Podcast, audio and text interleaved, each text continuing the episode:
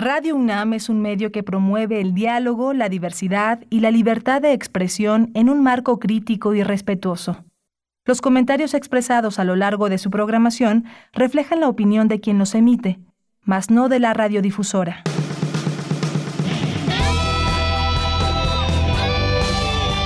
Prisma RU. Relatamos al mundo.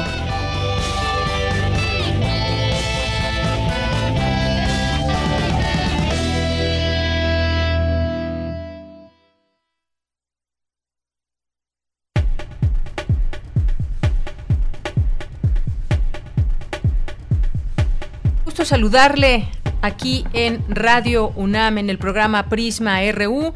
Estamos en vivo transmitiendo para todos ustedes que nos escuchan día con día de lunes a viernes de 1 a 3 de la tarde. Es un gusto saludarlos, invitarlos a que nos escuchen, hacerlos partícipes de esta propuesta informativa que les preparamos todos los días con mucho gusto, con mucho ahínco, todo el equipo que trabaja para este programa. Mi nombre es Deyanira Morán y les saludo con mucho gusto también a todos los que están allá en cabina trabajando, por supuesto, en la producción Daniel Olivares, Denis Licea, escuché que está Coco Montes por ahí y bueno, pues también en la continuidad Tania, un saludo y a todas las personas que hacen posible el programa, ya les daremos a conocer quiénes son en nuestros créditos, pero por lo pronto sean ustedes bienvenidos a este espacio. Hoy queremos platicar con ustedes de varios temas, muchas cosas que han estado sucediendo a lo largo de las horas, los días y el fin de semana. Eh, vamos a platicar en un momento más con el doctor Enrique Dussel Peters, que es doctor en economía por la Universidad de Notre Dame y encargado de la División de Estudios de Posgrado de la Facultad de Economía. Hay un tema importante y muy interesante, sobre todo que ya se discutió de manera virtual en una conferencia al respecto de la COVID-19. La amenaza actual más importante para los países es una crisis que reconfigurará un nuevo orden geopolítico en el mundo. Y él que sabe mucho de estos temas económicos y además una relación con eh, los estudios de China muy estrecha es el doctor Enrique Dussel, con quien platicaremos más adelante. Y luego vamos a tener también aquí vía telefónica al doctor Víctor Manuel Mendoza Núñez, que es doctor en ciencias con especialidad en biología del envejecimiento y jefe de la unidad de gerontología de la FE Zaragoza. Y con él vamos a platicar sobre cómo debemos tratar a los adultos mayores ante eh, los días que corren en referencia al coronavirus. Si tienen preguntas y adultos mayores nos están escuchando, envíenos todas sus preguntas a nuestras redes sociales, arroba PrismaRU en Twitter, PrismaRU en Facebook, para poder darles respuesta. Y mientras tanto, pues tendremos esta charla para platicar con él sobre este tema. Ya en nuestra segunda hora vamos a hablar de un tema que sucedió el viernes y que hubo un sinfín de reacciones. Y me estoy refiriendo a esa editorialización que hubo en un canal de televisión muy visto y es una de las televisoras con eh, más auge en nuestro país y que, eh, pues, este Azteca, ¿Qué sucedió con esa declaración que se hizo por parte de su conductor de la noche? Vamos a analizarlo aquí con Jorge Bravo, que es presidente de la Asociación Mexicana del Derecho a la Información y es profesor en la Facultad de Ciencias Políticas y Sociales. Vamos a hablar de este tema en cuanto a la ley, en qué se incurrió, cómo se violó la ley, este apercibimiento que hace la Secretaría de Gobernación también y la respuesta del presidente, sin duda, también que ahí está también se refirió el día de hoy a este tema, donde sugiere que no se castigue a la televisora. No es cuestión de sugerir, sino de aplicar las leyes, pero ya lo platicaremos más adelante, ya en nuestra segunda hora. Hoy es lunes de Cartografía RU con Otto Cázares, que seguramente nos está escuchando, y al rato lo escuchamos a él con su cartografía de hoy. Vamos a tener también la sección de cultura con Tamara, que este fin de semana, bueno, pues dos muy malas noticias. Falleció la escritora Amparo Dávila y este lunes la Filmoteca de la UNAM y la Secretaría de Cultura lamentaron el fallecimiento del cineasta mexicano Gabriel Retes. Vamos a tener parte esto y más aquí en Prisma RU, por supuesto también la información nacional e internacional. Quédese con nosotros desde aquí. Relatamos al mundo. Relatamos al mundo. Relatamos al mundo. Bien, en este lunes 20 de abril del año 2020, a nivel mundial, la pandemia por COVID-19 reconfigurará el orden geopolítico, comenta internacionalista de la UNAM.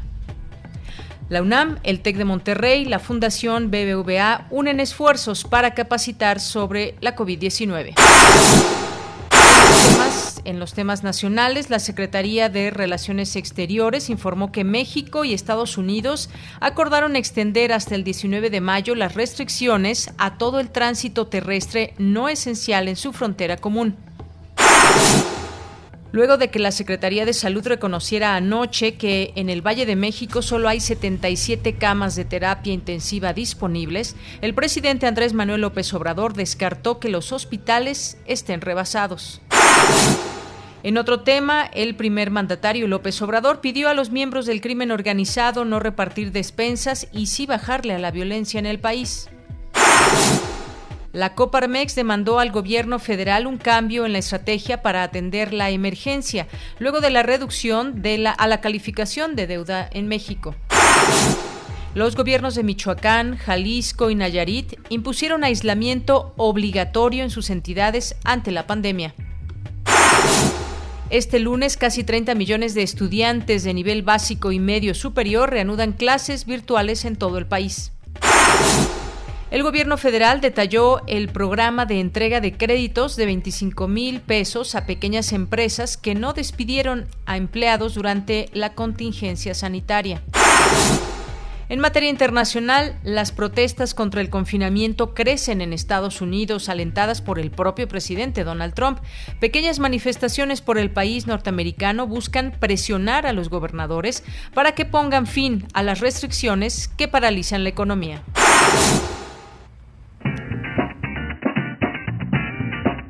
Hoy en la UNAM, ¿qué hacer y a dónde ir? En este periodo de contingencia sanitaria, lo importante es estar bien informado. Por ello, te recomendamos el programa de televisión La UNAM Responde, donde expertos y especialistas disiparán preguntas y dudas acerca del coronavirus. Aquí encontrarás toda la información actualizada a nivel nacional e internacional, así como las medidas que debes tomar para evitar un contagio. Sintoniza todos los días en punto de las 14.30 horas y en su repetición a las 18.30 horas la señal de TV UNAM por el canal 20.1 de televisión abierta. Recuerda, mantente informado y quédate en casa.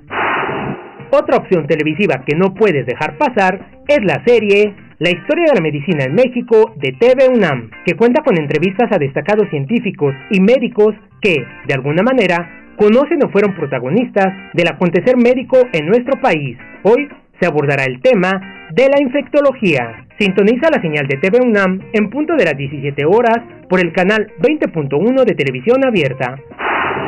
Si te gusta la danza, no te puedes perder el material audiovisual que Danza UNAM ha preparado para ti. Disfruta de la transmisión de diversos montajes y obras coreográficas sin salir de casa.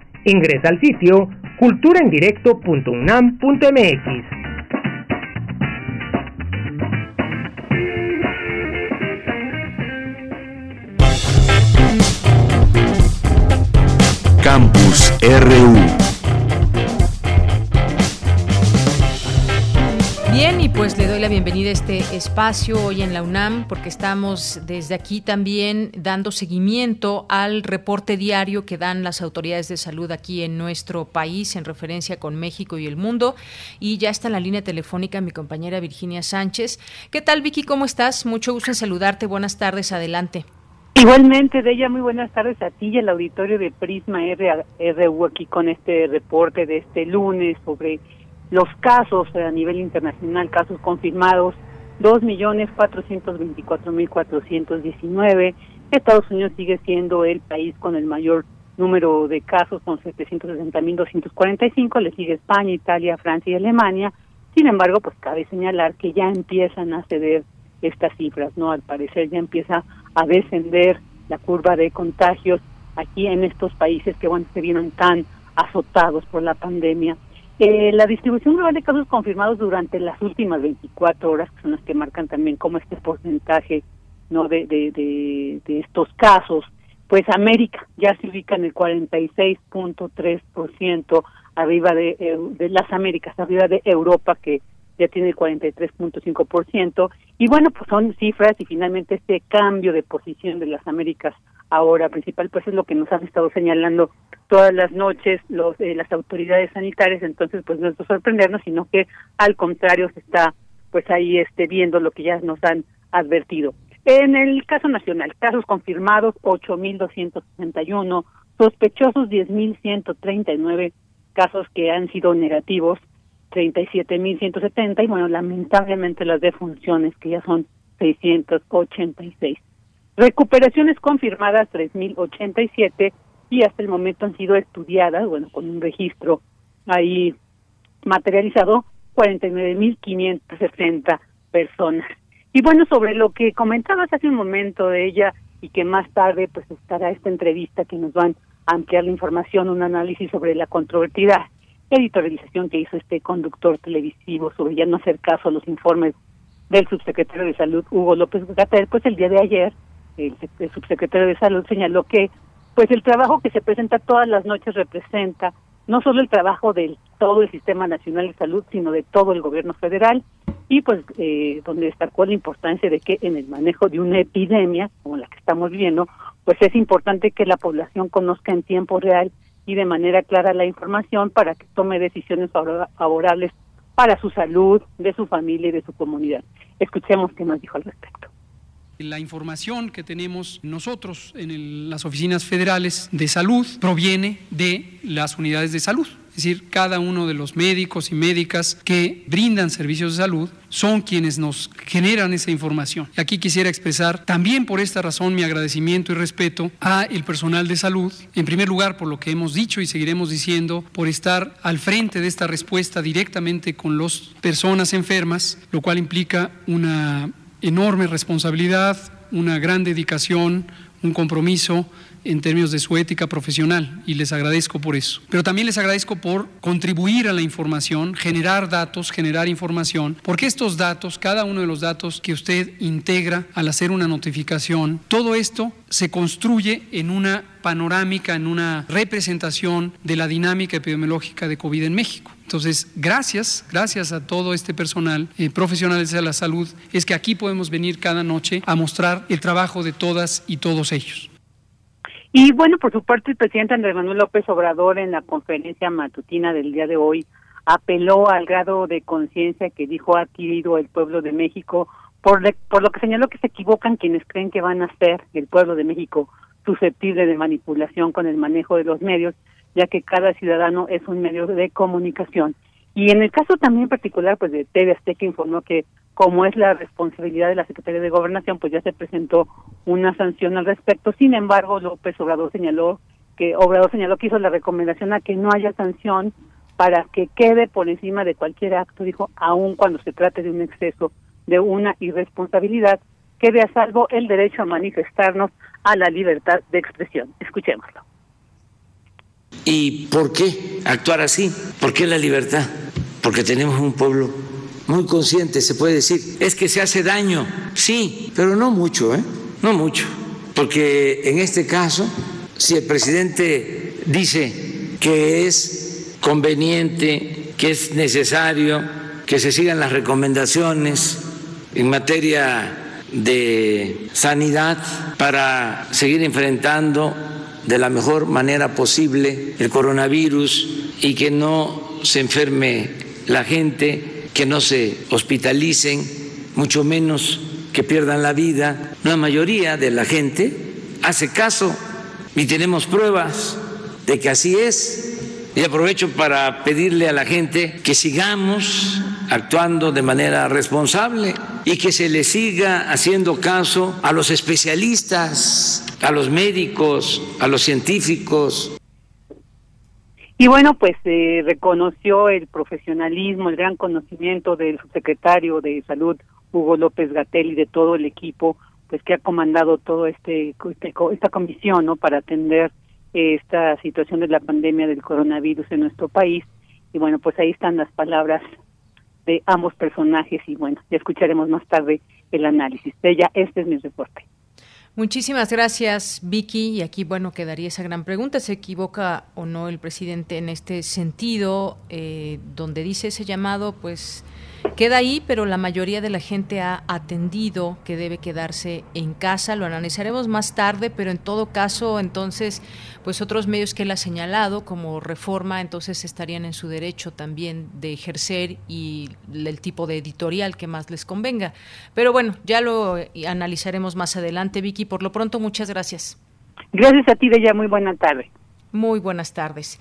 Bien, después nos vamos ahora con mi compañera Cristina Godínez. A nivel mundial, la pandemia por COVID-19 reconfigurará el orden geopolítico. Adelante, Cristina.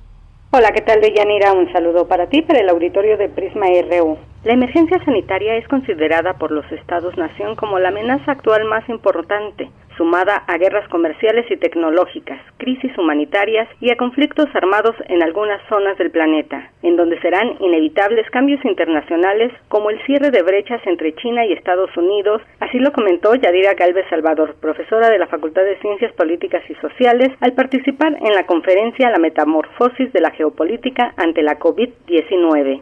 Es muy pronto para hablar sobre qué tipo de reconfiguración vamos a tener, pero sin duda esta crisis se empalma con otras crisis que ya estaban presentes en el sistema. Insisto, la guerra comercial y tecnológica por el predominio entre China y Estados Unidos, el incremento de los conflictos no convencionales y las guerras irresueltas en zonas que en este momento van a tener que afrontar las dos crisis, la crisis humanitaria derivada de la propia guerra y además la crisis de salud. Galvez Salvador expresó que no se debe perder de vista la seguridad humana que hoy toma un papel relevante porque la pandemia ha significado una amenaza a la vida, al bienestar y a las libertades de los individuos. La profesora subrayó que la competencia geopolítica por el liderazgo será una tensión permanente entre los organismos y la globalización que se mantendrá con otras estructuras y otra dinámica. Este es mi reporte de Yanira. Muy buenas tardes. Gracias, Cristina Godínez. Muy buenas tardes. Porque tu opinión es importante, síguenos en nuestras redes sociales, en Facebook como Prisma RU y en Twitter como arroba PrismaRU. Tu opinión es muy importante. Escríbenos al correo electrónico prisma.radiounam@gmail.com. Bien, pues me enlazo vía telefónica con el doctor Enrique Dussel Peters, que es doctor en Economía por la Universidad de Notre Dame y encargado de la División de Estudios de Posgrado de la Facultad de Economía. Doctor, bienvenido a este espacio. Muy buenas tardes. Hola, ¿qué tal? Muy buenas tardes. Por cierto, soy el coordinador del Centro de Estudios China-México, no el posgrado. coordinador, muy bien. Pues, doctor, eh, quisiera preguntarle justamente sobre todo este tema que está, que estamos pasando, esta crisis que reconfigurará un nuevo orden geopolítico en el mundo y eh, pues esta emergencia sanitaria es considerada por los Estados-nación como una amenaza actual muy fuerte, muy importante, sumada ya a guerras comerciales y tecnológicas, crisis humanitarias y a conflictos armados en algunas zonas del planeta. Eh, es lo que coincidieron en esta charla expertos de la UNAM. Yo quisiera preguntarle cómo se dará este proceso, doctor. En definitiva, todo apunta a que habrá un antes y un después, pero ¿cómo serán estas relaciones? ¿Cómo se empezarán a reconfigurar? Claro, eh, muchas gracias de nuevo por la posibilidad de permitirnos participar sobre este tema. Mira, yo te diría, el, el contexto anterior incluso a la emergencia del COVID-19 es muy significativo, ¿no? Es decir, eh, y acá en el CECHIMEX de la Facultad de Economía de la UNAM venimos trabajando hace más de 10 años al respecto, eh, yo te diría por lo menos desde 2013 China viene insistiendo en un proceso de globalización con características chinas y desde 2017 2013 China inicia con todo un proyecto global nuevo, con instituciones culturales, políticas, económicas, y desde 2017 Estados Unidos, si tú quieres el viejo rico del pueblo, responde en forma muy contundente y muy agresiva, si tú quieres, a esta nueva competencia global por parte de China, también en el ámbito político, eh, comercial y económico. Por ello, y desde esta perspectiva, esta guerra comercial es una parte, yo te diría, de toda una competencia en el ámbito cultural, financiero, eh, tecnológico, también comercial, por supuesto. ¿no? Y entonces, en ese contexto, eh, yo te diría, la, la crisis de, sanitaria del COVID-19 eh, viene a, a, a, dinamizar, a acrecentar estas contradicciones entre estas dos grandes potencias que se encuentran estrictamente en cuanto al coronavirus eh, desincronizadas. Es decir, hay por lo menos dos tal vez hasta tres meses de diferencia entre lo que está sucediendo en Estados Unidos y en China, mientras que China está en pleno proceso de recuperación económica eh, y se encuentra en un 80-90% de cómo se encontraba su aparato productivo antes de la crisis del COVID, eh, Estados Unidos pareciera que está acercándose al pico de la crisis sanitaria y de sus impactos eh, socioeconómicos que han sido brutales, ¿no? Este, hoy en día Estados Unidos tiene, en fin, eh, más de 20 millones de desempleados, acercándose a una tasa de desempleo del 17%. Entonces, esta desincronización me parece que es muy relevante, ¿no? Así es, doctor. En este sentido, pues personas, gobiernos, empresas, organizaciones internacionales Estamos a la expectativa y en ese sentido los gobiernos toman decisiones con cierta inmediatez a partir de esta evolución de la pandemia. Esto genera cambios que se observan de manera gradual. Yo preguntaría, bueno, el país de donde salió el virus es eh, quien más lo controló hasta el momento.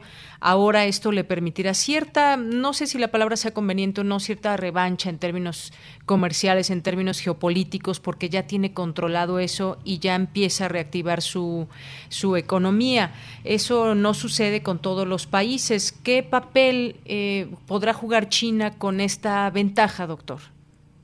Mira, en los últimos días y semanas se han utilizado en esta muy tensa relación entre Estados Unidos y China, se, se están, yo te diría, utilizando fuertes palabras, adjetivos y, eh, y acusaciones por parte, sobre todo, de la administración Trump en contra de China, ¿no? Durante un par de semanas él utilizó este concepto de la enfermedad china, ¿no? Cuando empezó eh, la crisis del COVID-19 en China, eh, por ahí se manejó eh, la teoría de que era una enfermedad salida de laboratorios estadounidenses en contra de China, cuando esto se controló en China y pasó a la Unión Europea, Japón y sobre todo a Estados Unidos, se manejó de pronto la teoría de que no no era una un, eh, un virus chino sino que perdón no era un virus estadounidense sino que era un virus chino. Eh, Estados Unidos ahora está exigiendo eh, revisar laboratorios en Wuhan, de donde se supone que salió eh, el virus en China, donde inició, para ver si es cierto que de ahí salió y si de ahí salió, este Estados Unidos le tomará decisiones diversas. Te imaginarás que esto es una eh, eh, no será fácil para las autoridades chinas y decir ah sí pásale acá y después me dices cuánto cuánto sale eh, eh, el problema que generé, etcétera, ¿no? Entonces, eh, más allá de estos revanchismos, yo te diría entre ambas partes, la situación entre ambos países, China y Estados Unidos, desgraciadamente, en plena crisis del COVID-19, pues es extremadamente tensa, ¿no? Digo, Estados Unidos ha tomado la decisión de no seguir financiando la Organización Mundial de la salud en plena crisis del COVID-19, lo cual es muy incomprensible.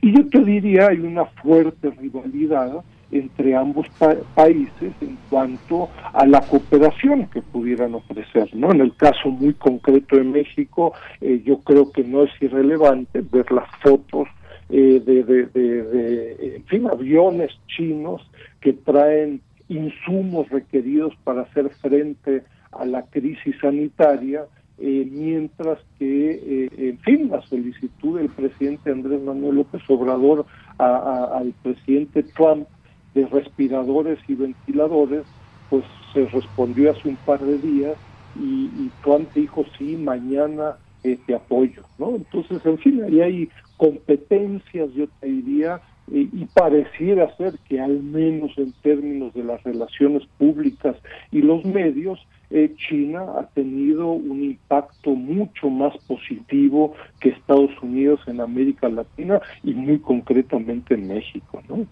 Así es. Y es que si lo vemos también, esta mm, situación que hay en Estados Unidos y China, pues va más allá y trasciende más allá de la administración de Donald Trump. En este caso, en este caso México y China, ¿qué podemos, cómo podemos ir entendiendo esta, dentro de esta reconfiguración geopolítica, la relación China-México, doctor? Mira, es un tema de enorme relevancia, no puedo más que a todos los radioescuchas interesados de revisar el trabajo del Centro de Estudios China-México, Sechimex de la UNAM, eh, que hemos venido insistiendo hace casi 20 años. ¿no?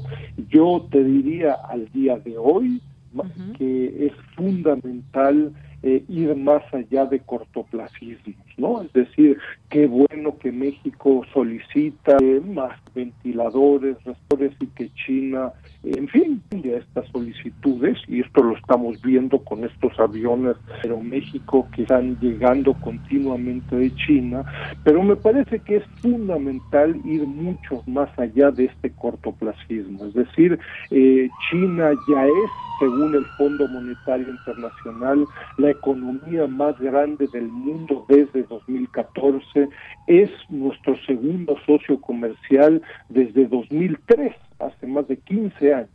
Y desgraciadamente al día de hoy no existe una, una asociación estratégica integral en el corto, mediano y largo plazo en docenas de ámbitos no solo el del comercio, del COVID, de inversiones, sino que se requiere una aclaración estratégica en el corto, mediano y largo plazo en temas políticos, bilaterales.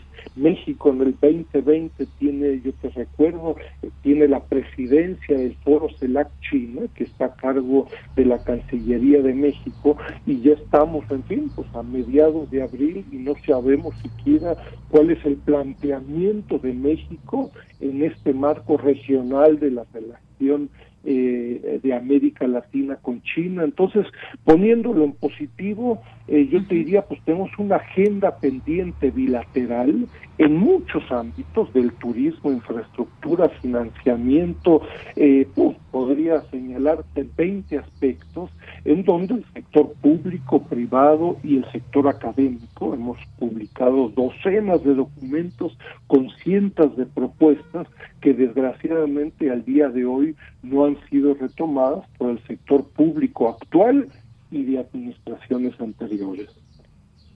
Bien, doctor. Y por último, yo le preguntaría con respecto a todo lo que nos ha comentado de esta nueva reconfiguración y las nuevas relaciones, cómo se van a llevar a cabo. Estamos en un momento donde no está nada definido aún, porque esta pandemia sigue incrementando sus números. No sabemos cómo se va a enfrentar quizás en un futuro cuando ya quizás se tenga controlado eh, de alguna manera el contagio. No sabemos cuándo llegue la vacuna y cómo se va a implementar hacia, hacia todo el mundo. Por lo pronto, pues la, gente, las empresas siguen de alguna manera subsistiendo como, como se pueda.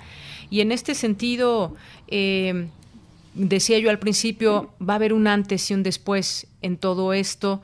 Eh, se abrirán algunas brechas, se cerrarán otras, pero si pudiéramos imaginar en quizás en un corto plazo, no tan corto, de aquí a este año que termine, ¿cómo podríamos decir que, la economía, hacia dónde podrá virar? ¿Se irá recuperando quizás?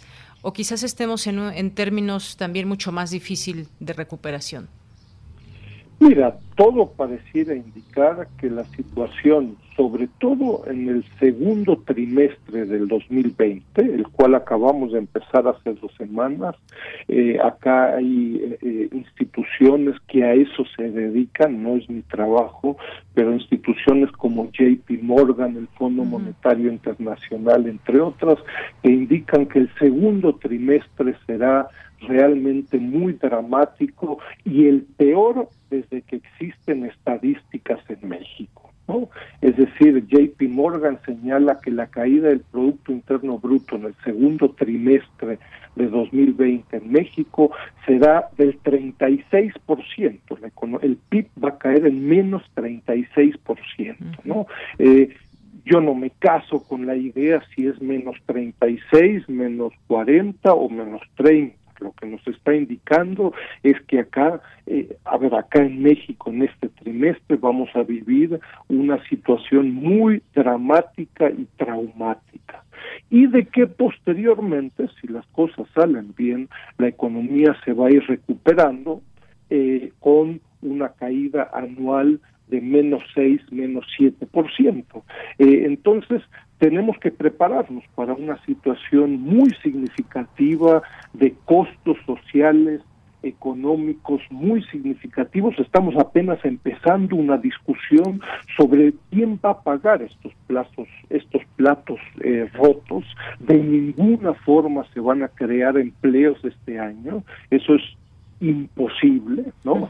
en una en una economía que se cae 6 o 7%, se va a desplazar empleo, no se va a generar empleo y por ello es muy importante, en fin, que el sector público, pero también el privado tome medidas anticíclicas y va a haber una deuda forzosamente, la discusión no es deuda sí, deuda no, sino que de cuánto, quién lo va a pagar, cómo se va a socializar, eh, etcétera. Entonces requerimos, yo te diría, ser muy cautos, muy sensatos. Ahora no es el tiempo de discutir, eh, en fin, eh, cómo vamos a socializar los recursos federales entre las entidades federativas más ricas y más pobres. Eso se podrá hacer en el futuro, no en el medio de una crisis. Entonces hay que ser sensatos, cautos, eh, buscar un proceso de recuperación que va a ser paralelo al proceso de, vamos a tener que convivir con el COVID-19 y eso va a ser muy difícil, ¿no? ahí habrá, eh, en fin, generaciones, actividades que podrán iniciar en el corto plazo con el COVID y eso significa que gente, individuos se van a, ver afectados y va a haber muertes y va a haber otras actividades y otras generaciones por su edad, por sus enfermedades, que no lo harán. Entonces será un proceso, yo te diría, ético, político, social, eh, muy complicado y en donde ciertas discusiones de quién paga qué, cómo, cuándo, eh, pues habrá que reservarlas con mayor detalle en el futuro, me temo. Muy bien. Bueno, pues esto es importante conocerlo, discutirlo y también ver hacia dónde nos dirigimos. Doctor, por lo pronto, muchísimas gracias por estar con nosotros aquí en Prisma RU de Radio UNAM. No, un placer y, en fin, invito a los radioescuchas a ir a revisar los trabajos que tenemos sobre estos temas en el Sechimex, ¿no? Claro que sí, doctor. Muchas gracias y hasta luego. Felicidades, gracias. Hasta luego, muchas gracias al doctor Enrique Dussel Peters, doctor en Economía por la Universidad de Notre Dame y también es coordinador del Centro de Estudios China-México de la Facultad de Economía de la UNAM. Esto que dice último es sin duda muy importante. No habrá empleos, son digamos los datos duros o las explicaciones claras y contundentes en las que coinciden los economistas. No va a haber empleos de ninguna manera, al contrario, se han perdido muchos y se seguirán perdiendo. Hay que ser muy cautos en todo esto. Hay distintas declaraciones en torno a cuándo se podría recuperar la economía del mundo, la economía de cada uno de los países y lo que esté haciendo cada gobierno al interior, pero hay que ser sensatos en todo esto. Em, mm, esto se va viendo conforme se van dando cifras y se van dando posibilidades para reactivar economías, que se ha hecho en muy pocas, que en China ya vimos que llegaron a su pico, ya la gente comenzó a salir, sobre todo donde fue el punto de la epidemia, eh, que fue Wuhan, y de esta manera también damos seguimiento a lo que sucede en todo el mundo. Bien, pues continuamos. Continuamos y ya está en la línea telefónica el doctor Víctor Manuel Mendoza Núñez, que es doctor en ciencias con especialidad en biología del envejecimiento y jefe de la unidad de gerontología de la FES Zaragoza. Doctor, es un gusto saludarle. Muy buenas tardes. Buenas tardes, Deyanira, igualmente.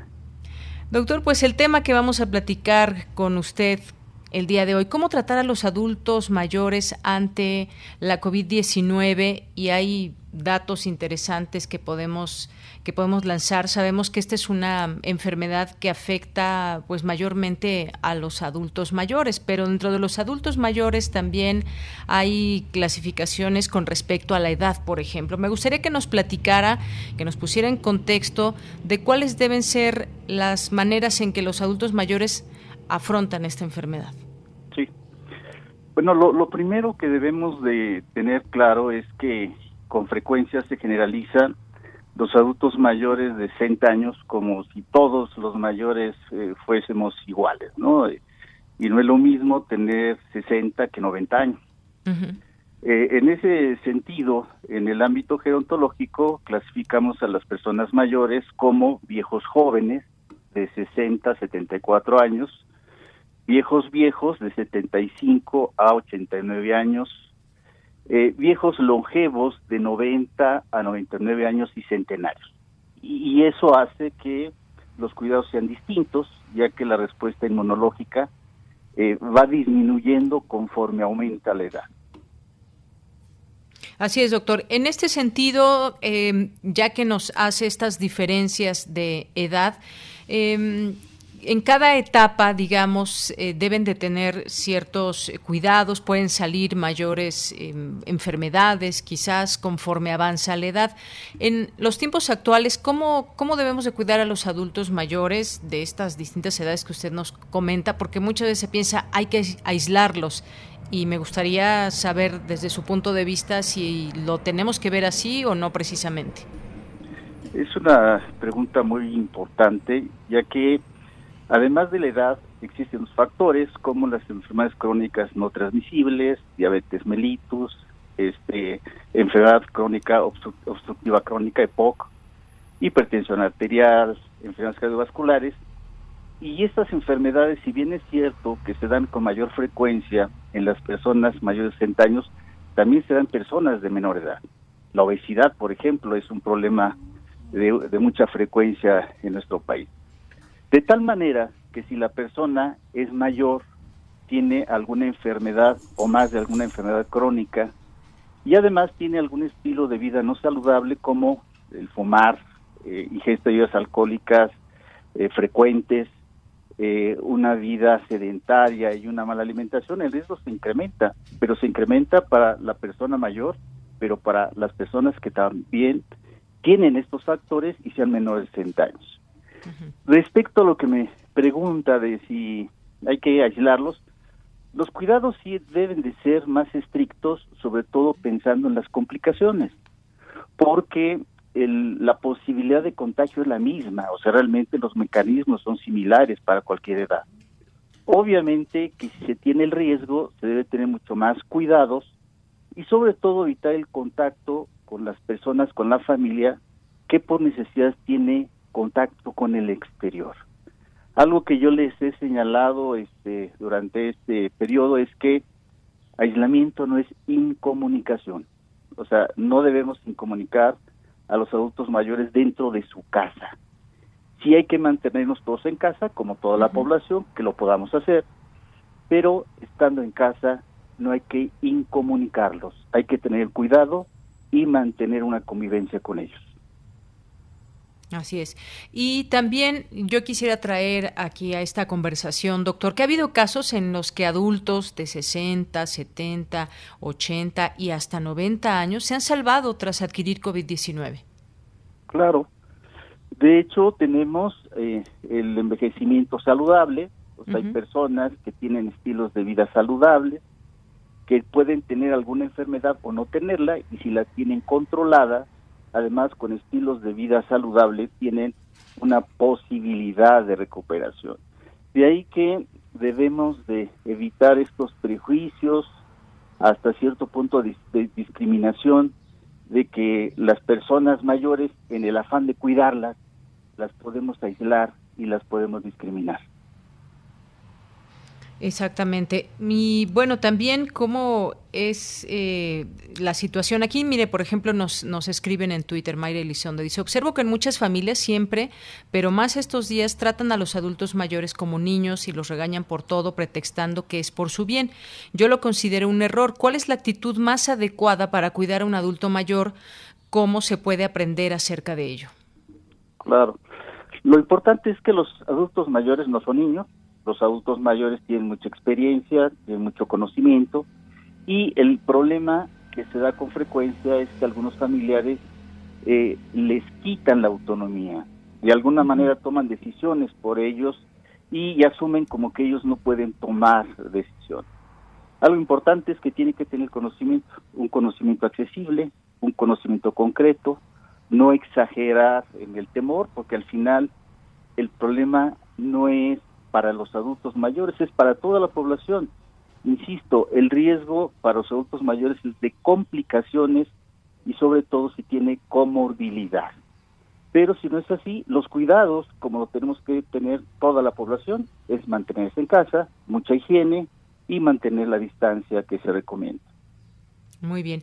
Y también, eh, por ejemplo, una de las características, y ya se lo pregunto como un quizás un consejo como doctor, eh, esta falta de aire que en algún momento se presenta o se puede presentar, no siempre, cuando alguien adquiere COVID-19, ¿en qué momento se debe acudir al doctor o hacer este llamado vía telefónica? ¿Cómo es esa falta de aire o hasta qué punto eh, se puede acudir al médico sin que sea demasiado tarde o sin exagerar e ir antes sin que se requiera?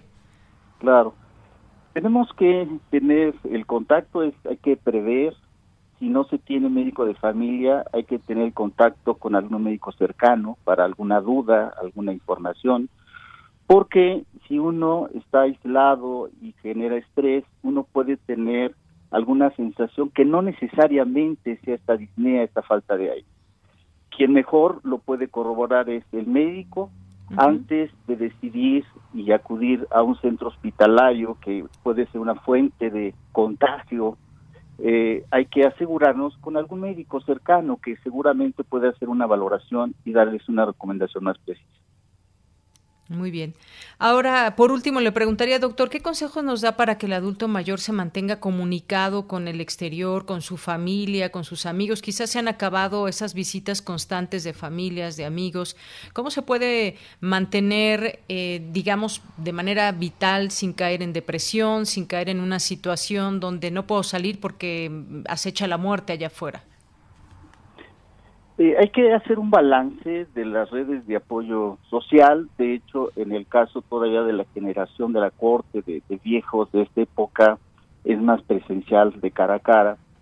Pero los que tengan el recurso tecnológico es una oportunidad para apoyarse con las personas más jóvenes que conocen más de tecnología y eh, propiciar esta comunicación a distancia, ¿no? Esta plataforma Zoom puede mantenerlo en aquellos que tienen la comunicación porque el que se tengan reuniones de entre pares, cómo se compartan las experiencias y programen actividades, sobre todo porque el periodo de la cuarentena pues, es indefinido, es importante que programemos actividades semanales con temas muy específicos.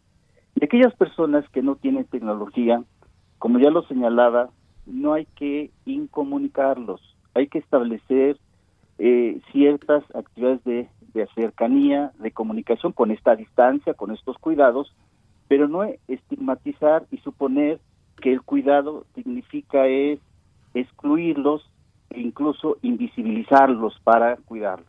Creo que es algo muy importante. Muy bien. Bueno, pues sigamos estas recomendaciones, este llamado también que se hace. Vimos ahí un video, por eso nos interesó buscarlo y tener esta entrevista con usted eh, de la FES Zaragoza para pues tener más presentes estos cuidados que se debe tener con los adultos mayores. Doctor, ¿algo más que usted quiera agregar en todo esto? Pues estamos a sus órdenes en la Unidad de Investigación en Gerontología de la FE Zaragoza. Cualquier duda nos la pueden hacer llegar vía correo electrónico. De hecho, en la unidad, en la página web está la, la unidad y está mi correo. Este, lo pueden consultar y con mucho gusto les podemos orientar en todo lo que se requiera. Como ya les comentaba, no es tan definido el periodo que vamos a tener en esta cuarentena y, creo que debemos estar muy preparados para hacerle frente. Muy bien. Eh, ¿Su correo, lo si nos los puede decir, doctor? Sí, es mendovic arroba unam Mendovic arroba unam MX. MX, sí. Muy bien, ahí para que si alguien gusta, si alguien tiene una pregunta, una duda, se la puede hacer llegar al doctor. Doctor, pues muchísimas gracias por estar con nosotros aquí en Prisma RU de Radio UNAM. Con, mucho gusto. Este, estaremos este, en comunicación y estamos para servirle. Muchas gracias. Hasta luego. hasta luego. Relatamos al mundo.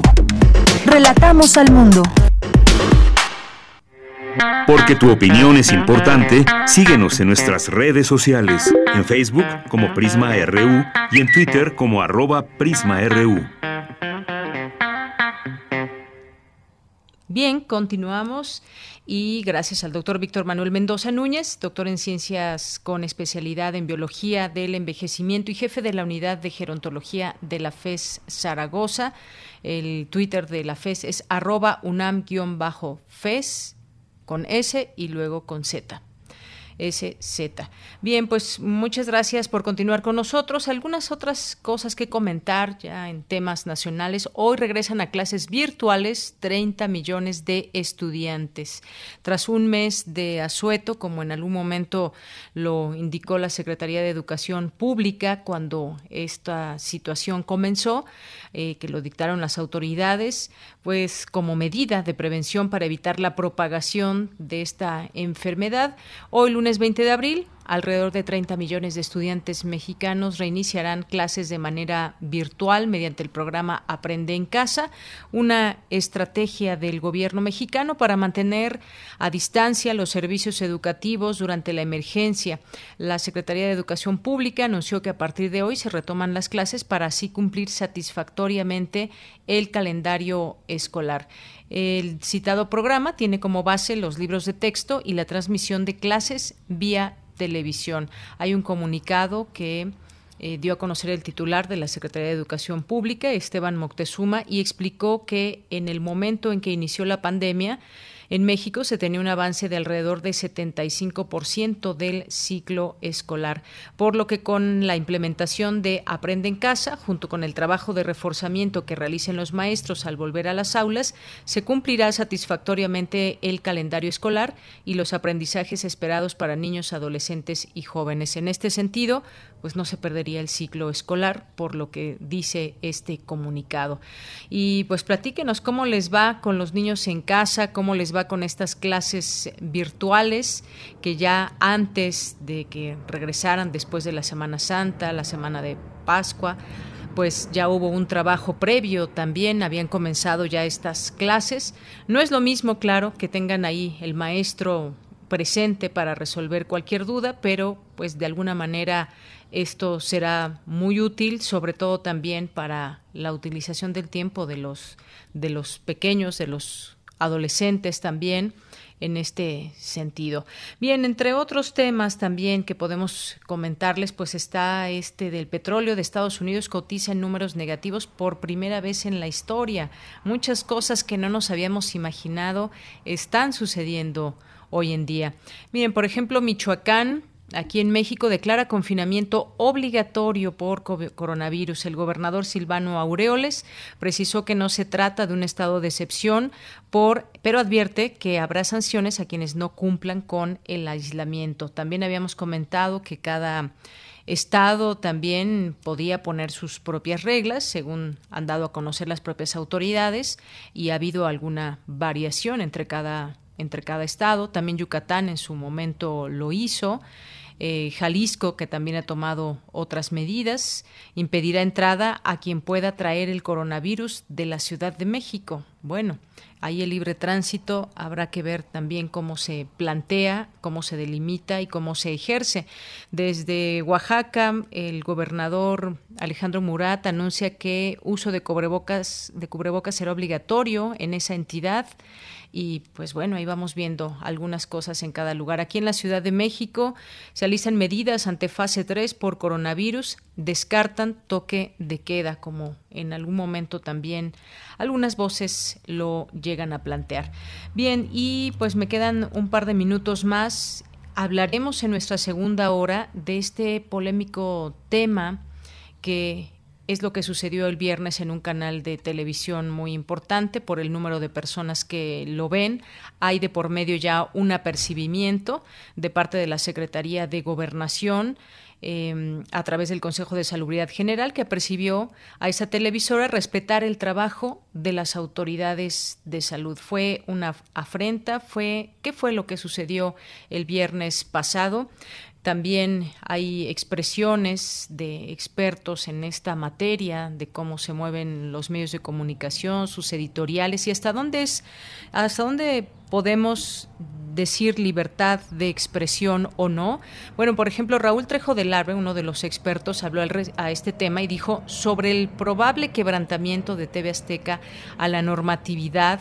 El especialista Raúl Trejo del Arbe señaló el Estado debiera revocar sus concesiones de acuerdo con el artículo 303 de la Ley de Telecomunicaciones y Radiodifusión. Debe suspenderse la publicidad oficial a esa empresa. Eh, dijo textualmente, un concesionario usufructúa un segmento del espectro radioeléctrico que es propiedad de la nación. Tiene en este sentido, responsabilidades adicionales a quienes manejan medios de otro tipo. Evidentemente, esta televisora de Ricardo Salinas Pliego no cumplen con esas obligaciones. También el doctor eh, Raúl Trejo puso énfasis en que llamar a desatender las indicaciones de la autoridad en salud propicia que muchos mexicanos se expongan al contagio. Eh, la conducta de TV Azteca es literalmente criminal. Así lo describió el doctor. También hay otras opiniones sobre este tema. Eh, Miguel Alfonso Mesa, abogado de Mexicanos contra la Corrupción y la Impunidad, hizo notar la violación de TV Azteca a dos artículos de la Ley Federal de Radio y Televisión. El 64 que indica que no se podrán transmitir noticias, mensajes o propagandas de cualquier clase que sean contrarios a la seguridad del Estado o el orden público. Y al 101, que entre las infracciones establece la de las transmisiones contrarias a la seguridad de Estados, a la integridad nacional, a la paz y el orden públicos. Bueno, pues ahí están los planteamientos, qué leyes se habrían violado en este sentido y vamos a hablarlo en la siguiente, en la siguiente hora. Sin embargo, también es importante aquí discutir la, la postura presidencial. Pero eso lo discutiremos después del corte. Por lo pronto vamos a escuchar, vamos a escuchar esta cápsula de resiliencia.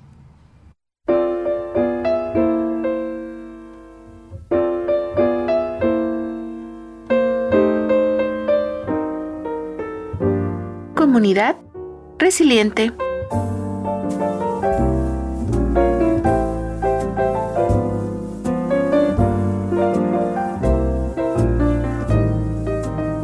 Ante el escenario mundial que ha provocado la nueva cepa de coronavirus, es comprensible sentirse vulnerable y por ende sentir miedo. Es importante reconocer que esta crisis coloca las capacidades de las personas y de las familias bajo una retadora prueba, que pueden verse superadas bajo efectos estresantes graves. Sin embargo, no debemos atormentarnos bajo una psicosis colectiva. Debemos reflexionar sobre las necesidades que tenemos individualmente y en conjunto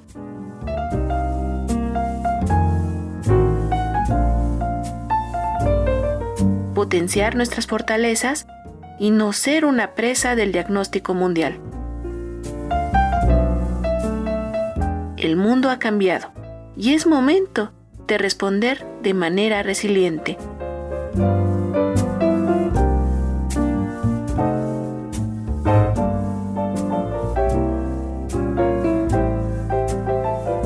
Doctora Carla Salazar Serna.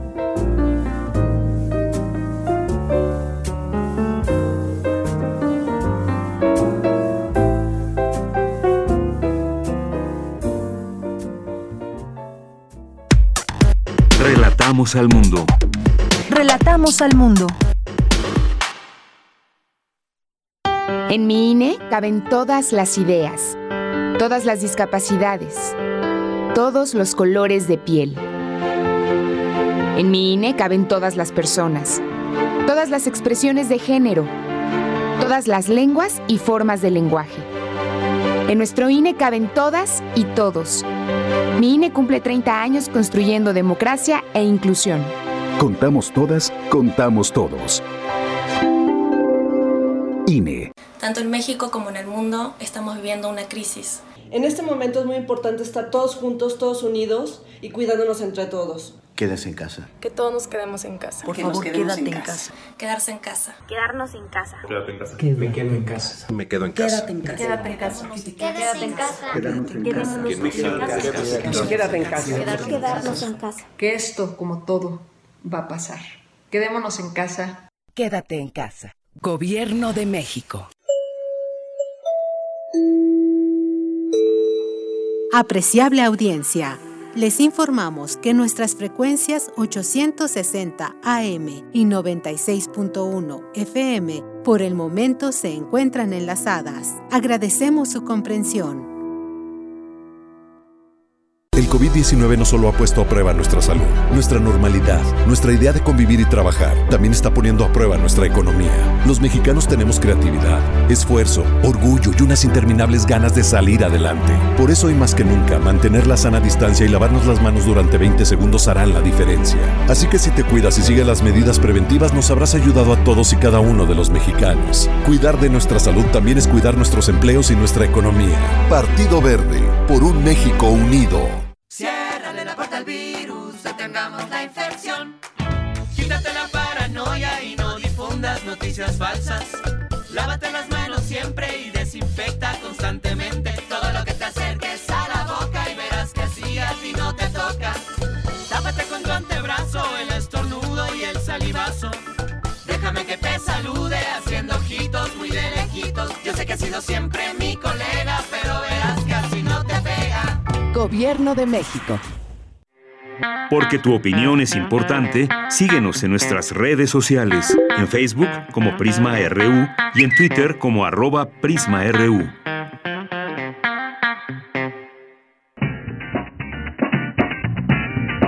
Mañana en la UNAM, ¿qué hacer y a dónde ir?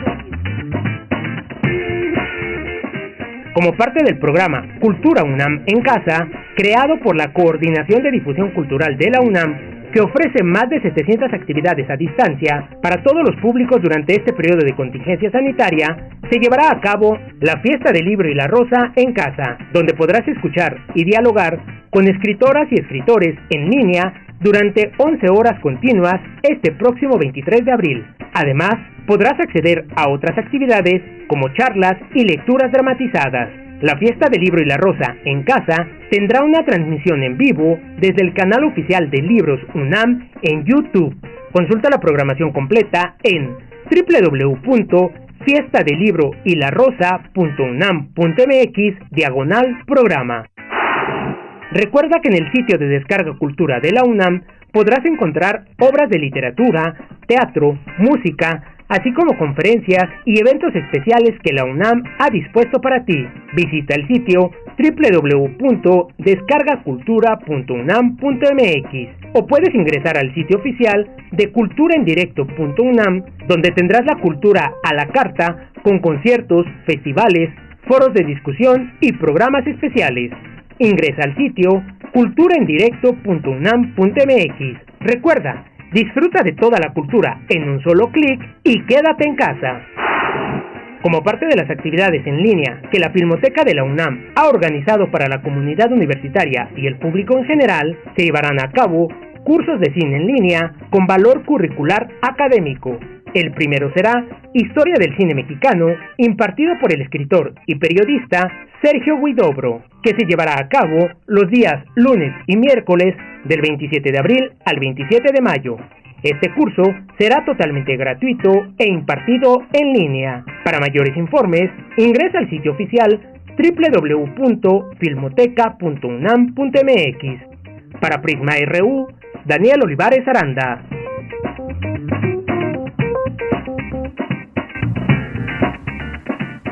Bien, pues estamos, estamos de regreso. Gracias, gracias Daniel Olivares allá en cabina. Eh, pues estamos de regreso en esta segunda hora de Prisma RU. Nos siguen escuchando a través de 96.1 de FM, a través de 860 eh, de AM y a través de www.radio.unam.mx. Muchos saludos a quienes nos escuchan a través de esta vía, que sabemos que son bastantes personas, que cualquier cosa nos están reportando en cuanto a la música, la calidad de la escucha también a través del streaming. Muchísimas gracias. Le mandamos saludos a las personas aquí presentes en nuestras redes sociales, a Blanca Estela, Luis Toscano, a Sonia Arlet, Axel Arañó, a Ena, Estela P. Molatore, Gustavo Toris, Rubén Fischer, Temis Maya, Gabriela Zapata, muchísimas gracias. Están aquí presentes. Y bueno, aquí también ya tuiteó Otto Cázares. Calles vacías va a ser el título de su cartografía RU del día de hoy. También le mandamos muchos saludos a Mar Heaven y Alfonso de Alba Marcos, más 52 frenos, dice por aquí. Pero mientras se pide cautela en el análisis, las fichas geopolíticas se mueven en medio de, de la COVID-19. El precio del petróleo que derrumba al Lutita de los Tejanos, ejercicios militares de Europa en las fronteras rusas, buques de guerra de Estados Unidos y la Unión Europea en el Caribe. Linda semana. Pues muchas gracias, más 52 Efren. Son temas que habremos de seguir platicando aquí también en la semana. Vamos a platicar de lo que sucede en el Caribe y cómo ha afectado también este, este virus al Caribe. Lo platicaremos e iremos pues poco a poco por eh, continentes, en ocasiones por países, para ir comprendiendo nuestra realidad inmediata. Gracias por este comentario. Román Hernández García también, muchos saludos. Eh, también le mandamos saludos a César Soto que nos dice la responsabilidad y contenidos de la información dicha al aire no es solo responsabilidad del conductor, también es el jefe de información, el director de noticias, el productor del noticiero, no evitó y no llamó la atención en la transmisión.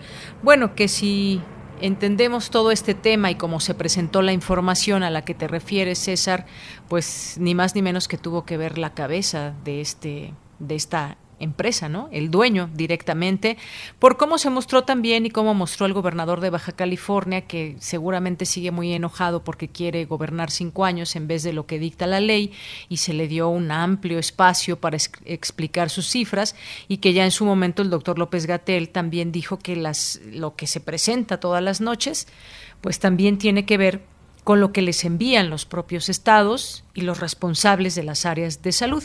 Pero bueno, en un momentito ya llegaremos a ese tema. César, muchas gracias. Alfonso nos dice aislamiento no es incomunicación.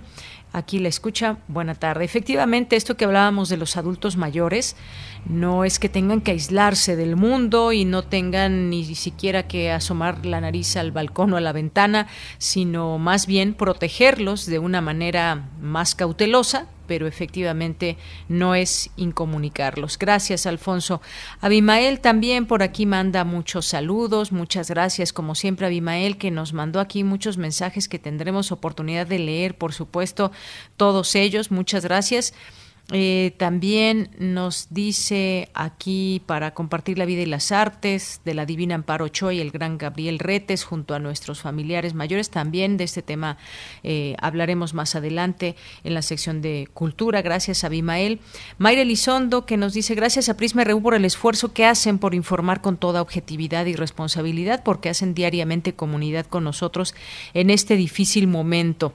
Eh, me manda muchos besos. Yo también, Mayra, muchas gracias y una flor de su jardín, eh, realmente una maceta. para ella. Muchas gracias, Mayra, aquí pues seguimos disfrutando también de esta fotografía que nos envías. Mario Humberto Hernández nos dice la crisis estructural desatada por eh, la COVID-19 servirá para consolidar el ascenso de la economía china y el declive de Estados Unidos. Será una ventana de oportunidad para superar históricamente al neoliberalismo en aras de una economía social de mercado. Muchas gracias. Pues sí, muy interesante también esa plática que tuvimos con el doctor Enrique Dussel Peters en torno al pues la reconfiguración eh, política que vendrá justamente o que ya se está dando y que la estamos viviendo y no hay nada escrito en todo esto sino que todo pues está surgiendo con respecto al día a día incluso mirar hacia el futuro pues puede ser muy incierto en este en este momento. Eh, también le mandamos muchos saludos a Eduardo, a Román Hernández García también, que nos dice, entiendo que uno es responsable de lo que habla, pero en el caso de las televisoras no son precisamente muy transparentes en sus editoriales, sino que de cosas, sino que de cosas llevarían a la opinión pública si, si debe castigarse a TV Azteca. Muchas gracias, Román, eh, por este tema. Nos dice que Abimael, lo cierto es que la COVID-19 ha expuesto la fragilidad de la economía de consumo voraz y, en consecuencia, el desamparo en que nos encontramos casi todos. Abrazos y muchas gracias por su gran labor. Abrazos para ti también, Abimael. También aquí nos vuelve a escribir Mario Humberto y nos dice, por eso redes sociodigitales les han ganado terreno a los medios tradicionales. Por lo general, los medios comerciales priorizan el interés de sus dueños sobre el interés general, lo que hace esencial el papel de medios públicos responsables y plurales como Radio UNAM. Gracias, Mario Humberto. Eh, también Mario aquí nos dice, ya están escuchando esta sintonía. Eh, muchas gracias por las, eh, los saludos, las felicitaciones. Esteban Rodríguez, también listo. El Zarco, María Fernanda, también le mandamos muchos saludos. allá en casita, a Abimael, ya lo comentamos también. ¿Y quién más está por aquí? A Juggernaut, a nuestros amigos de Humanidades UNAM, por supuesto. Dice también aquí Mario Navarrete, hoy transmisión de rojo y negro. Gracias, lo seguimos leyendo aquí a todos ustedes. Gracias por esta comunicación que nos hace pues sentir que están ahí y nos hacen que nos hagan compañía.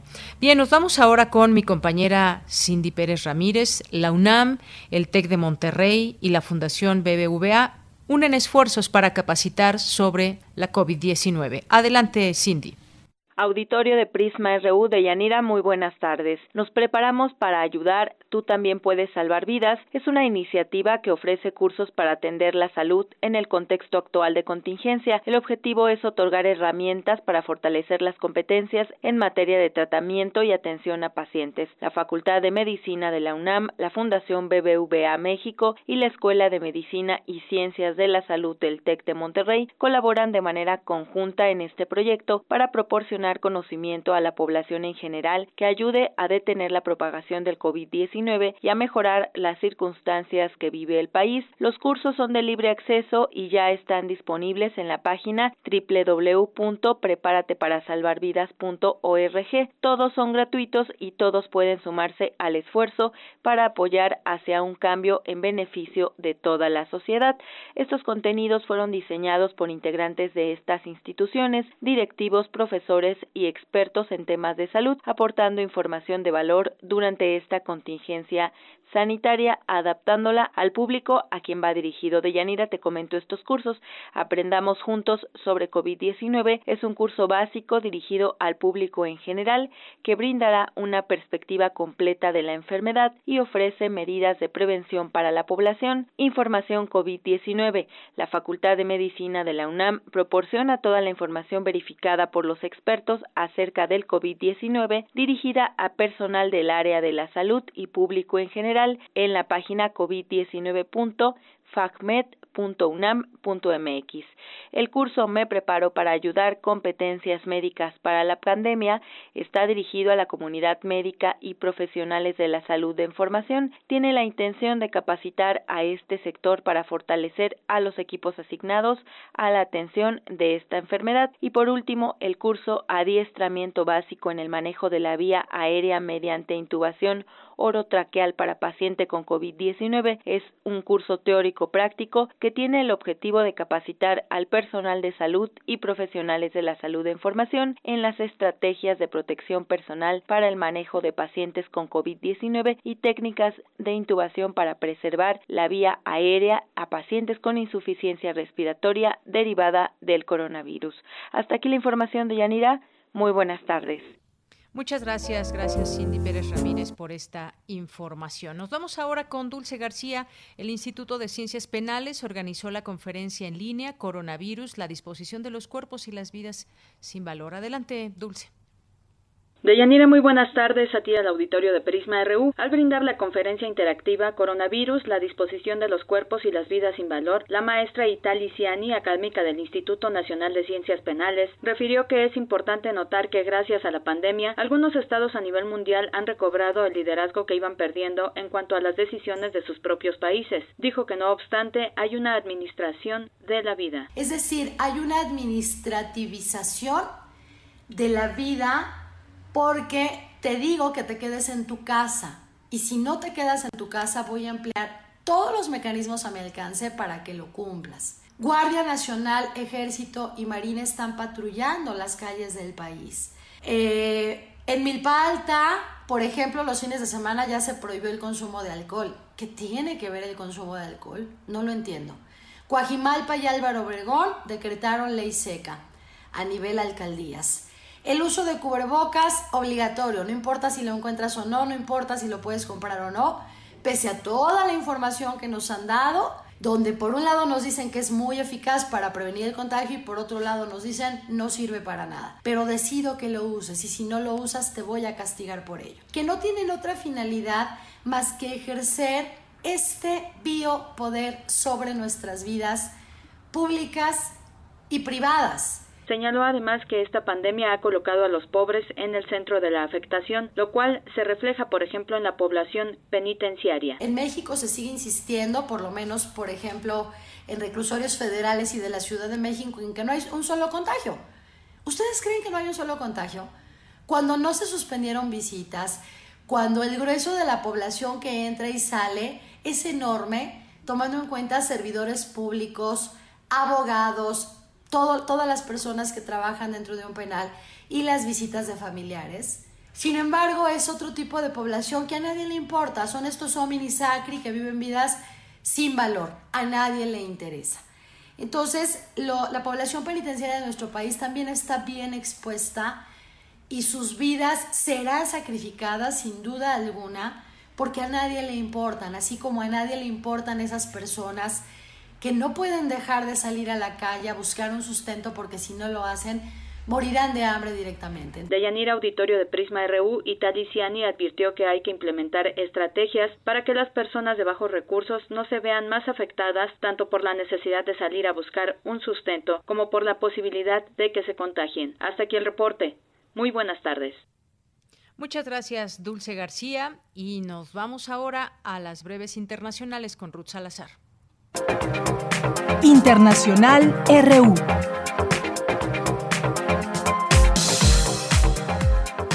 Autoridades sanitarias de Austria, uno de los países europeos que mejor ha gestionado la pandemia del coronavirus hasta el momento, ha identificado a nivel global 155 potenciales medicamentos y 79 potenciales sustancias prometedoras para una vacuna contra la COVID-19, informó el Instituto Austriaco para el Análisis de Tecnología Sanitaria.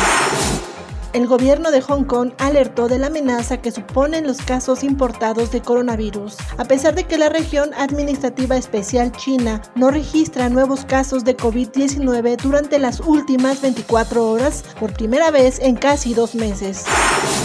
Alemania autorizó desde este lunes la apertura de algunos comercios y Noruega hizo lo propio con sus guarderías, en una Europa que empieza a aligerar con lentitud su confinamiento gracias a las primeras señales de contención de la pandemia.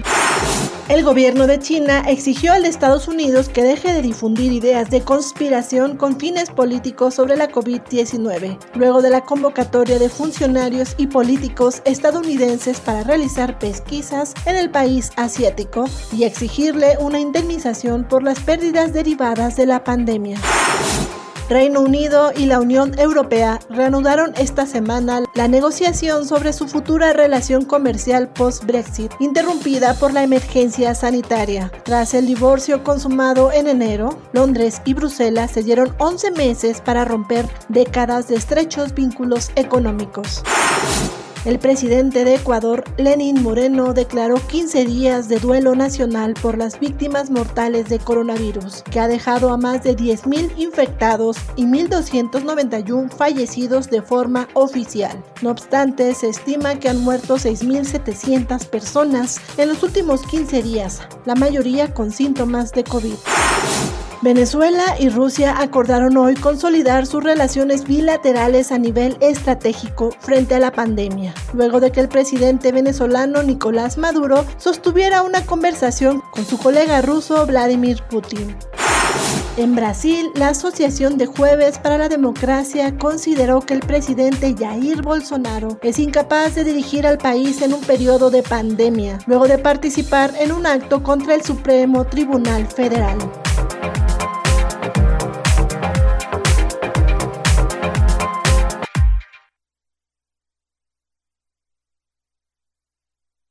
Relatamos al mundo.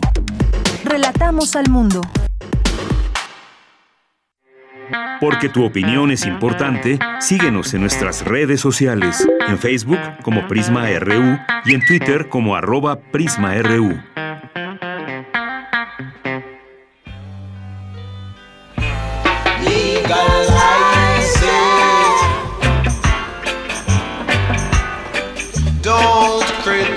It. Legalize it, yeah, yeah, and I will advertise. Bien, pues estamos escuchando de fondo esta canción de Peter Tosh. Es de 1976, se llama, como ya escuchamos, Legalize It, legalícenla. Y pues un gran himno de la legalización de la marihuana. Hoy justamente es el Día Internacional de la Marihuana, que tiene ahí una historia interesante del día. Eh, 420, dice en 1971, un grupo de estudiantes de Estados Unidos se juntaban a las 4.20 de la tarde al terminar ya sus clases, justamente para fumar marihuana. Eh, la subcultura de la cannabis transformó ese número en el día 20 del mes 4 como día de la marihuana y es por eso que hoy escuchamos a Peter Tosh, un Rastafari, antes de que lo fuera Bob Marley, que incluso llegaron a tocar juntos en un grupo que se llamaba Los Wailers y pues después Tosh dejó este grupo porque ah, acusó a la banda de occidentalizarse y pues esta es la canción que elegimos para el día de hoy y hacer un recordatorio de esta efeméride del día de hoy. Y en un mundo donde pues en muchos lugares ya se ha legalizado la marihuana, ya hay incluso la Organización del Mundial de la Salud ha declarado que la marihuana medicinal no representa problemas para la salud, sino todo lo contrario y concluyó que el cannabidiol sirve como paliativo para algunas enfermedades enfermedades crónicas eh, y no genera adicciones. Bien, pues escuchemos un poquito más de Peter Tosh.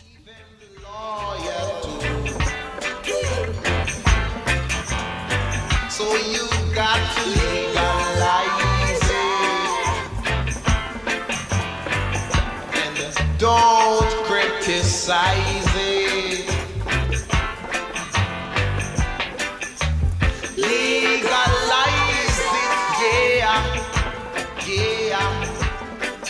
I will advertise it.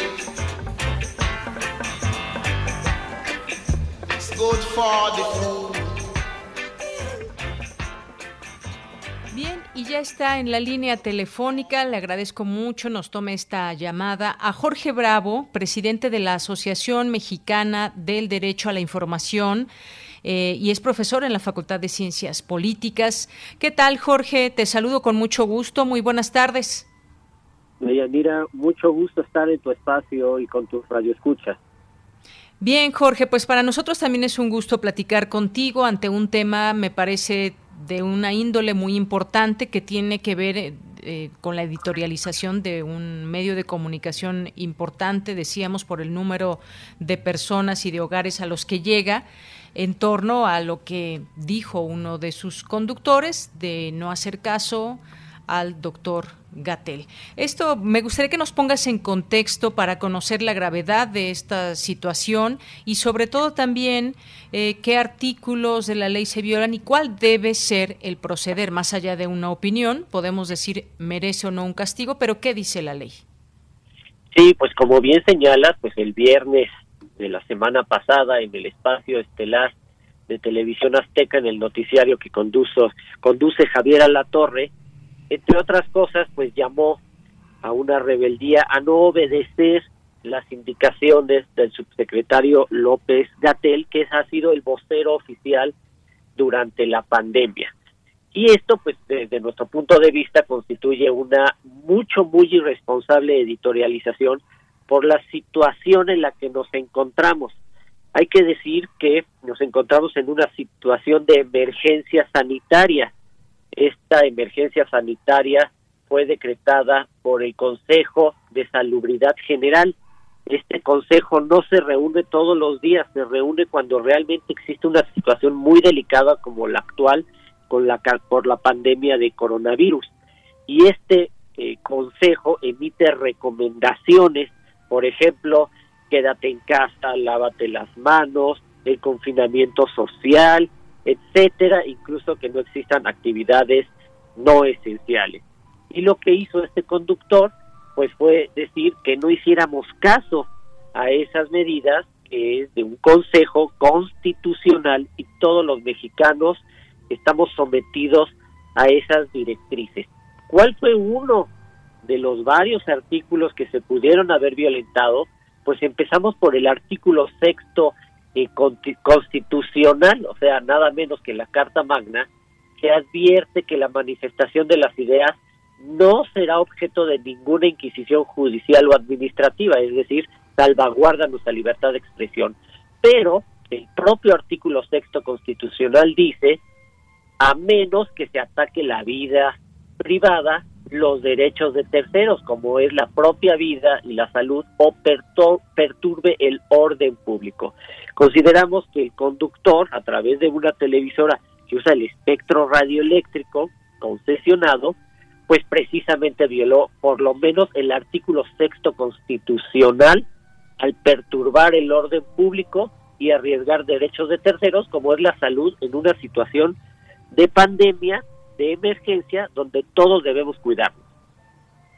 Así es. Y en ese sentido también pues ya hay un apercibimiento que hizo la Secretaría de Gobernación, eh, esto de conformidad a la Constitución, la legislación aplicable.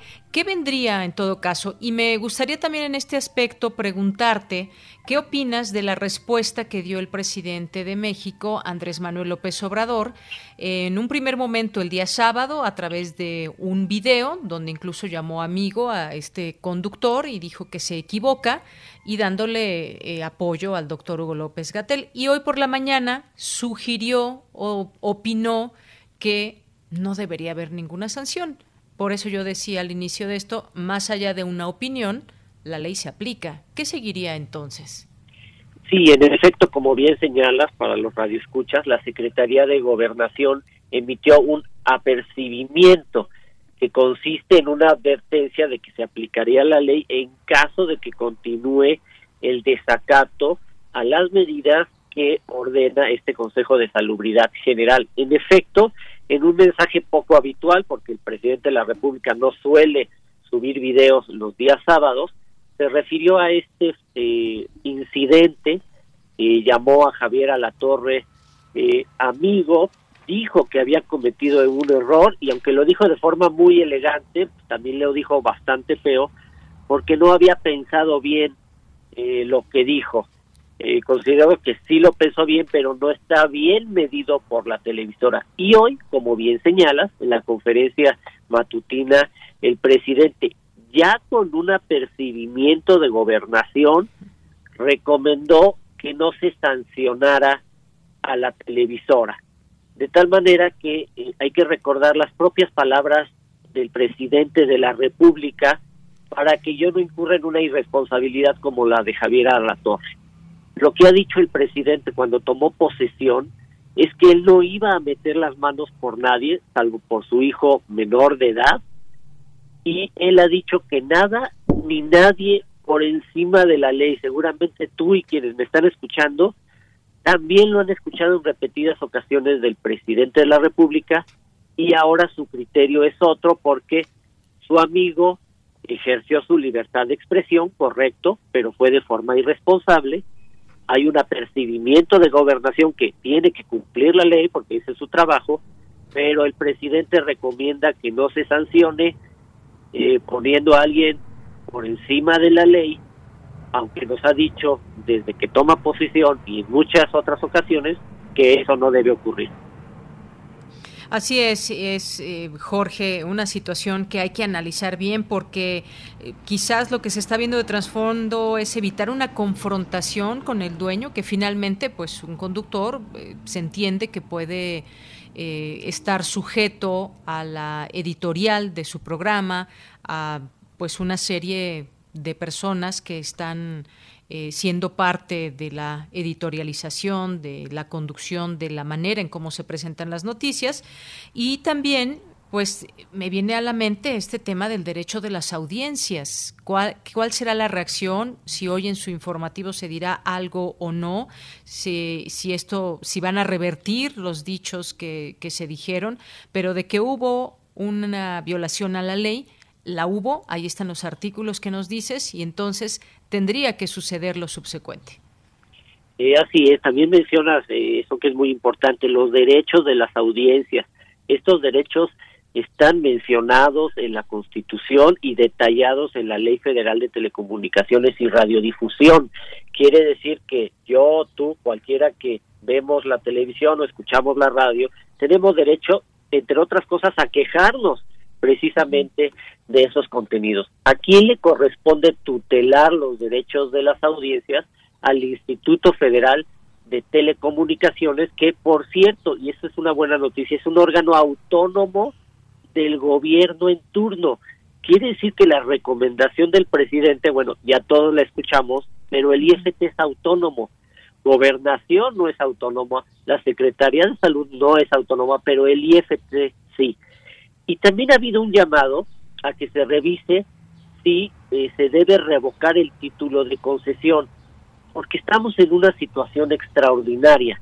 Lo que sí puede proceder, eh, pues de forma más o menos rápida e inmediata, es una amonestación pública a la televisora. Pero si el IFT se va un poco más a fondo y revisa que se violó la ley, pues eventualmente puede revocar la concesión de la televisora. O sea que se puso en una situación muy compleja, no solo el conductor, no solo su dueño y no solo la televisora, sino que puso en un brete a las instituciones, presidencial, gobernación, salud, Instituto Federal de Telecomunicaciones. Entonces es un embrollo el que ocasionó este irresponsable comentario de Javier Alatorre. Así es. Y bueno, eso que dices de la revocación de la concesión, quizás se podría llegar hasta allá, aunque para ser franca lo vería muy difícil. Eh, también cabe destacar que para sustentar esos calificativos que se usaron en esa nota, eh, no describió detalladamente la entrevista periodística que hizo también alusión a que López Gatel pues se equivocaba y que incluso lo reconoció ahí con un periódico y eh, reprodujo extensamente las declaraciones de una sola fuente, que fue el gobernador de Baja California, Jaime Bonilla, que parece ser un personaje también, si lo vemos ya desde el punto de vista político, un personaje político importante en todo esto, porque como sabemos ha estado en el ojo del huracán por este empecinamiento, hay que decirlo así, no se puede describir de otra manera, de querer ser gobernador por más tiempo del que dicta la ley.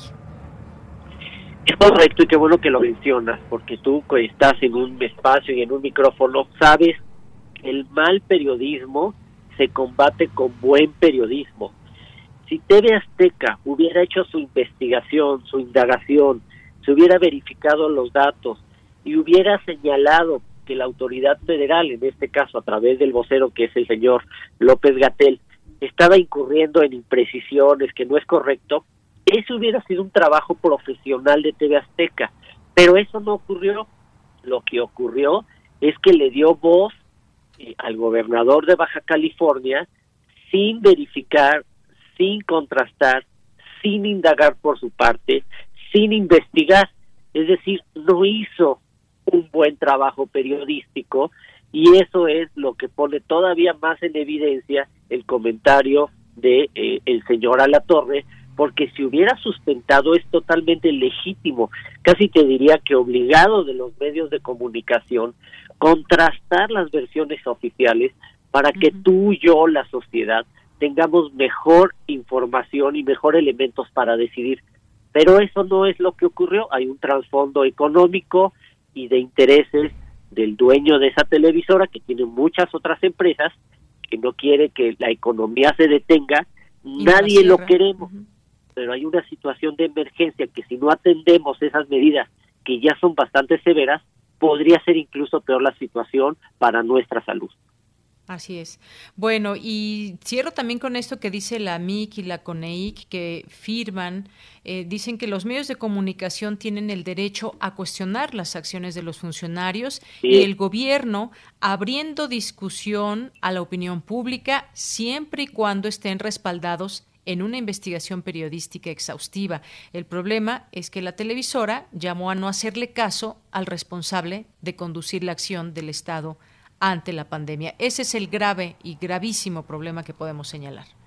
Sí, qué bueno que haces esta distinción de cuestionar, y criticar, y verificar la información de la autoridad. Eso es legítimo, pero lo que no se vale, lo que no se vale es llamar que se desobedezcan medidas que tienen que ver con una situación muy crítica y muy delicada donde se pone en riesgo la salud y posiblemente la vida de las personas, es decir, el nivel, la distinción que tú haces de Yanira es, es muy precisa para que los radioescuchas entiendan que una cosa es criticar y otra es llamar a que se desobedezca a través, además de un medio tan poderoso como es la televisión. Exactamente. Bueno, pues seguiremos en el tema. No sé si esto ya acabe aquí con este apercibimiento, con el dicho del presidente. Eh, no sé qué vaya a continuar en todo esto, pero pues no cerremos el tema y en, eventualmente lo seguimos discutiendo, Jorge. Claro que sí, con mucho gusto y como siempre digo, recomienden y escuchen y vean los medios públicos. Exactamente. Muchas gracias, Jorge. Hasta luego. Hasta luego. Bueno, pues fue Jorge Bravo, presidente de la Asociación Mexicana del Derecho a la Información, la arroba amedi-ac, por si la quieren seguir en, Twitter, y es profesor de la Facultad de Ciencias Políticas y Sociales de la UNAM. Bueno, pues los leo con respecto a estas opiniones que puedan ustedes tener y generar en torno a este tema tan delicado. Continuamos.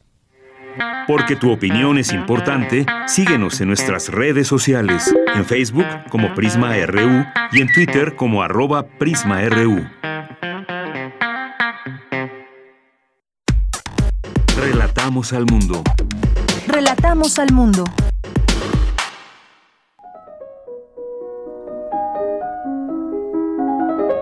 Cartografía RU con Otto Cázares.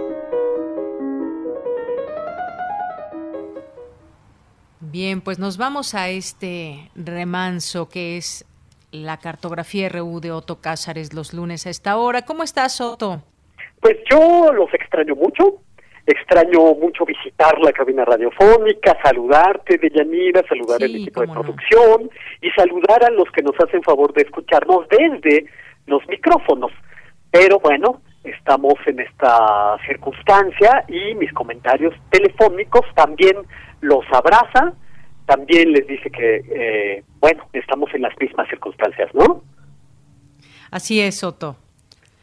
Pues, como seguramente muchos de ustedes, a mí también me ha causado una honda impresión las imágenes de las ciudades del mundo con las calles enteramente vacías. Esas imágenes en las que vemos a los semáforos funcionando para pocos o para escasísimos conductores. En los cafés con las cortinas echadas, nosotros los habitantes de las ciudades asomamos la nariz por los balcones y nuestra temeridad de asomar la nariz por los balcones no es más que una tímida salida de caverna, ¿no? La ciudad está congelada, nadie respira, se puede incluso escuchar el canto del más alejado y pequeño de los gorriones. Se escuchan melancólicos los trombones, se escuchan las tamboras, las trompetas de algunos músicos a la distancia. Son los músicos de la calle, claro está, últimos de la fortuna que no se detienen, como el canto de las aves. Ciudades, las nuestras, habitadas, pero silenciosas. Es como si estuviéramos en un hormiguero detenido. De noche, los brillos de las luces de las ciudades son tan intensos que pueden verse a kilómetros a la distancia. Pero ahora no pueden escucharse. Una campanita puede sonar en estos días silenciosos por encima del cielo. Una mosca que entra a nuestra habitación puede sonar como un avión cruzando la ciudad de medio a medio. Nuestros oídos vigilantes, como los de los gatos, reaccionan al menor estímulo. Ciudades en silencio, pero si ponemos atención, podemos incluso escuchar la respiración de los habitantes. Hombres y mujeres que viven solos en sus casas o en sus departamentos, o eh, personas que viven en espacios y están hacinados. Las nuestras son ahora ciudades en las que ya nadie habla fuerte, susurramos. Y me acuerdo de aquella celebración en silencio de la antigua ciudad de Karakorum, la capital del imperio mongol, de la que habló Marco Polo en su libro de las maravillas del mundo, en esa ciudad, Karakorum, se tenía la costumbre de casar simbólicamente a jóvenes que hubieran fallecido. Las familias casaban el recuerdo de la mujer muerta con el recuerdo del hombre muerto. Y las familias vivas lo celebraban en silencio, fiestas silenciosas. Cuando uno va viajando en carretera, es notoria la transición cuando salimos de la ciudad, porque el ruido cacofónico de la ciudad se detiene, el ruido cacofónico cesa y solo oímos los neumáticos sobre la vía y el motor acelerando o desacelerando. La ciudad acaba donde acaban sus ruidos. Pero ahora que la ciudad está en silencio, pues ya no es tan notorio dónde acaba una urbe. Las ciudades solo están completamente silenciosas cuando están pintadas. El Canaletto fue un pintor del siglo XVIII que pintó cientos de veces su ciudad, que era Venecia. El agua veneciana que pintó Canaletto es silenciosa, de modo que viendo sus pinturas hay que imaginarnos el murmullo de las aguas. En el género del paisajismo urbano, el silencio de la ciudad es esencial aunque se representen en la pintura algarabías y escenas de tráfico, de tráfico urbano, como en las pinturas de José Castro Leñero. El pintor de nuestros días, Antonio López, ha pintado en varias ocasiones vistas de su Madrid natal. Hay una pintura que parece un pronóstico, una futurología de Antonio López. Antonio López mira su ciudad, Madrid, y en sus pinturas borda mirada y silencio. Ya sean ciudades inventadas, ciudades derruidas, ciudades ideales, todas las ciudades pintadas están en silencio. Hay unas vistas, unas pinturas muy célebres llamadas Vistas de la ciudad de Urbino, que fueron pintadas hacia el año 1470. Su autor aún no está, aún todavía no podemos dilucidar con exactitud de quién se trata, su autoría aún está en discusión, se trata de ejercicios de urbanística utópica. El pintor anónimo de las vistas de Urbino levantó unas vistas de la ciudad basadas en los principios de la armonía griega. Son ciudades ideales, ciudades imaginarias. Hay unos pequeños y escasísimos habitantes inventados en estas pinturas, deambulando por aquí y por allá, por toda la composición, pero en realidad como dice un gran estudioso del arte, el verdadero ciudadano de estas vistas de la ciudad de Urbino es la mirada. Pero también nosotros habríamos de decir, otro de los ciudadanos es el silencio. Como ahora que la verdadera ciudadanía de nuestras urbes es la mirada y el silencio. El misterioso pintor del siglo XVIII, Desiderio Monsú, en sus pinturas de ciudades inventadas, conjura generalmente momentos dramáticos de una ciudad, ciudades inventadas. no pinta ciudades destruidas, saqueadas o incendiadas, pinta las ciudades destruyéndose o incendiándose. En una palabra, Desiderio Monsú pinta las ciudades cayendo, así, en un eterno gerundio. Yo cuando veo las pinturas de Desiderio Monsú pienso en ciudades tóxicas, con una alta dosis de toxicidad urbana, con, un con una alta dosis de toxicidad psíquica. Los habitantes de estas ciudades de invención son, como en los ejemplos anteriores, la mirada, el silencio, pero aquí habría que agregar otra de la ciudadanía, la tensión psicológica.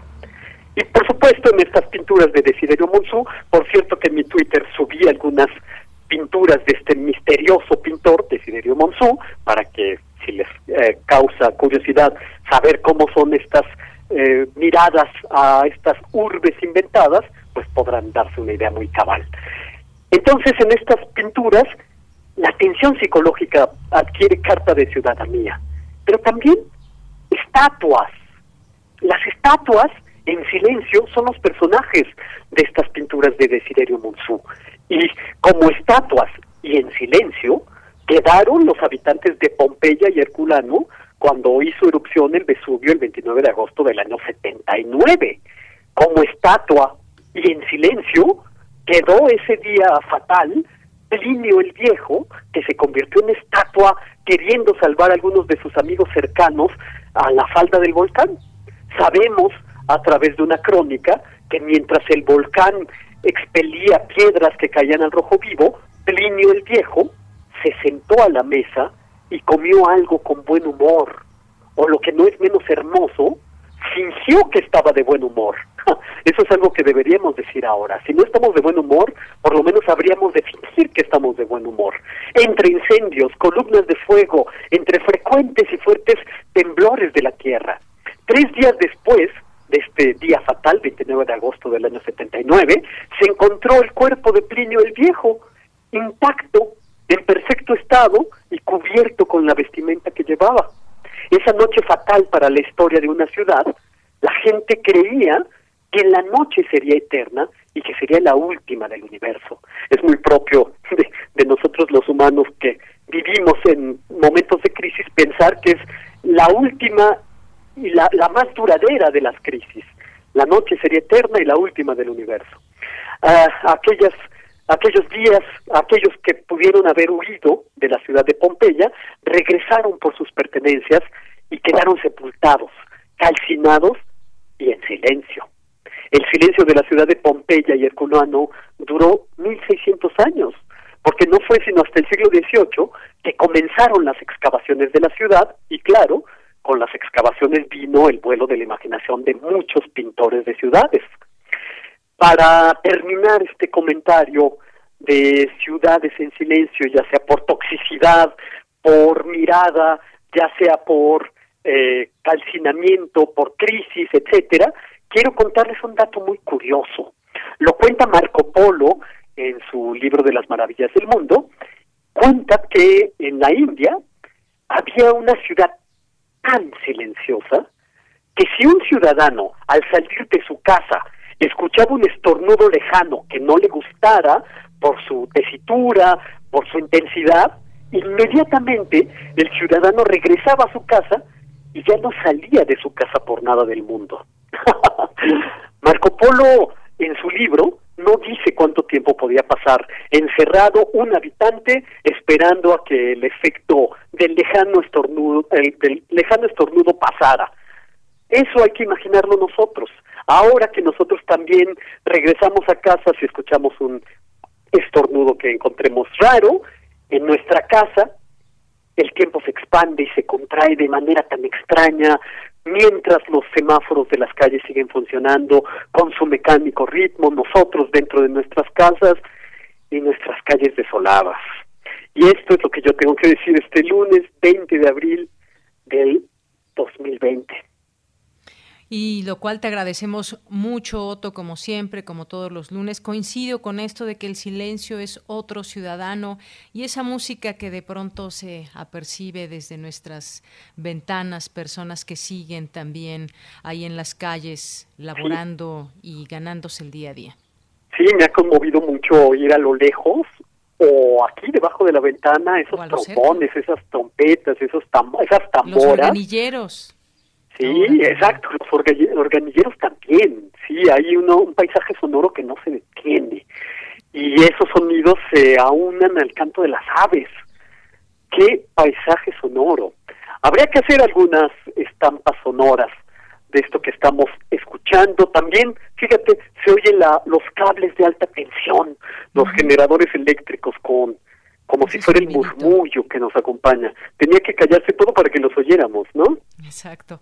Otto, pues como siempre un gusto escucharte, te mando un abrazo y nos sintonizamos el siguiente lunes. Claro que sí, encantado, de Yanira, un abrazo a los que nos escuchan.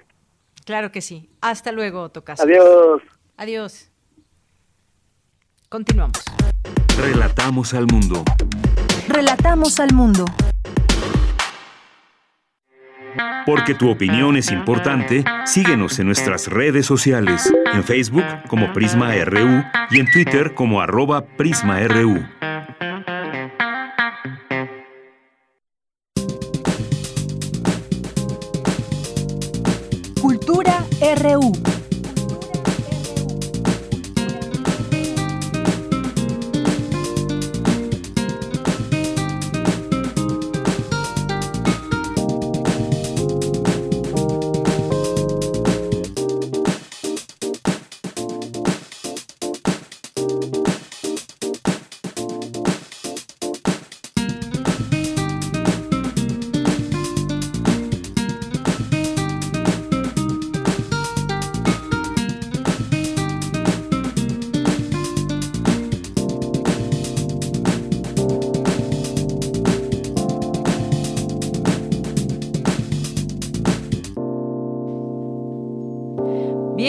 Nos enlazamos con Tamara Quirós, ya estamos en la sección de cultura. Adelante Tamara, buenas tardes.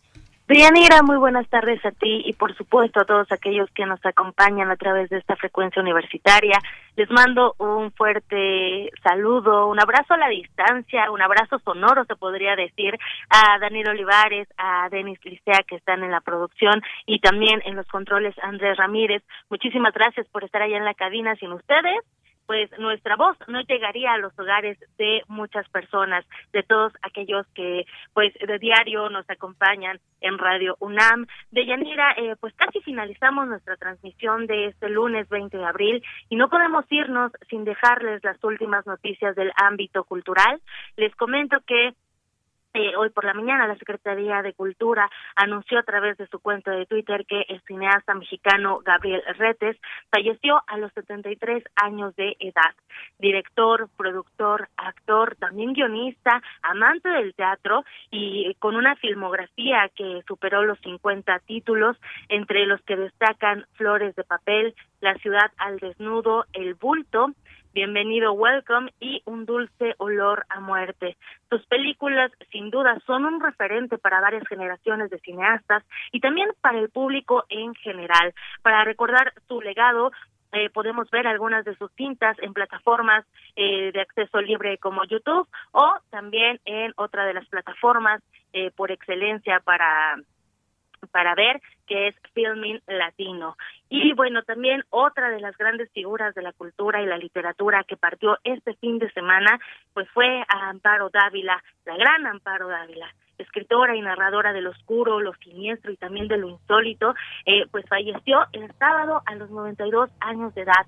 Nacida en Zacatecas, Amparo Dávila es considerada como una de las figuras más importantes del género fantástico. Hace dos años, en 2018, fue homenajeada durante un mes con motivo de su aniversario número 90.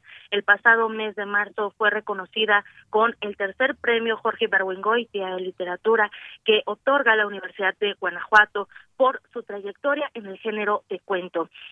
Eh, sin duda de Yanira, y no sé si tú estés de acuerdo conmigo y, muchos de nuestros radioescuchas, pues es una lástima que tanto Amparo Dávila como Gabriel Retes no puedan tener en este momento un homenaje público eh, debido a la pandemia en la que nos encontramos y, bueno, sin duda, pues podemos seguir su trabajo, esa es una, una gran ventaja, ¿no?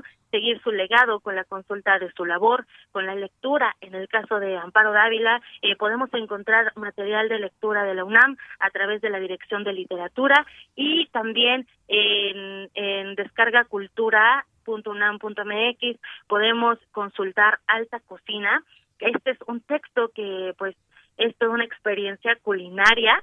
Fue publicado por primera vez en el libro que inauguró su prosa Tiempo Destrozado, editado por el Fondo de Cultura Económica. Les dejamos esta recomendación. Pueden ingresar a descargacultura.nam. Recuerden que tiene un amplio abanico de podcast eh, que podemos, eh, pues como ellos lo bien lo mencionan, ¿no? Llevarlo en el bolsillo. Son podcasts de bolsillo. Así que les recomendamos que ingresen eh, también a material de lectura. es de acceso libre. Entonces, bueno, solo basta tener internet para que puedan consultarlo. Y bueno, de Yanira, pues por hoy me despido. Les deseo que tengan una excelente tarde y por supuesto mañana. Tamara, y pues vamos a escuchar este material. La felicidad, Eduardo Galeano.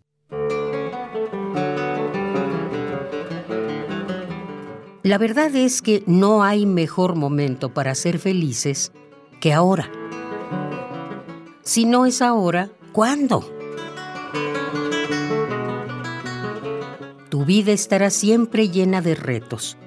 Es mejor admitirlo y decidir ser felices de todas formas. Una de mis frases. Por largo tiempo me parecía que la vida estaba a punto de comenzar, la vida de verdad. Pero siempre había algún obstáculo en el camino, algo que resolver primero, algún asunto sin terminar tiempo por pasar, una deuda por pagar. Solo entonces la vida comenzaría. Hasta que me di cuenta que esos obstáculos eran mi vida. Esta perspectiva me ha ayudado a ver que no hay un camino a la felicidad. La felicidad es el camino. Así que atesora cada momento que tienes y atesora lo más cuando lo compartiste con alguien especial, lo suficientemente especial para compartir tu tiempo. Y recuerda que el tiempo no espera por nadie. Así que deja de esperar hasta que bajes cinco kilos, hasta que te cases, hasta que te divorcies, hasta el viernes por la noche, hasta el domingo por la mañana, hasta la primavera, el verano, el otoño o el invierno, o hasta que te mueras, para decidir que no hay mejor momento que este para ser feliz. La felicidad es un trayecto, no un destino.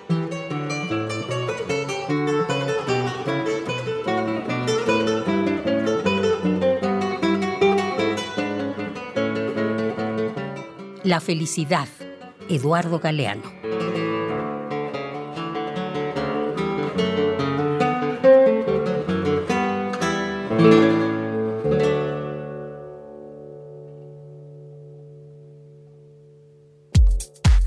Prisma RU. Relatamos al mundo.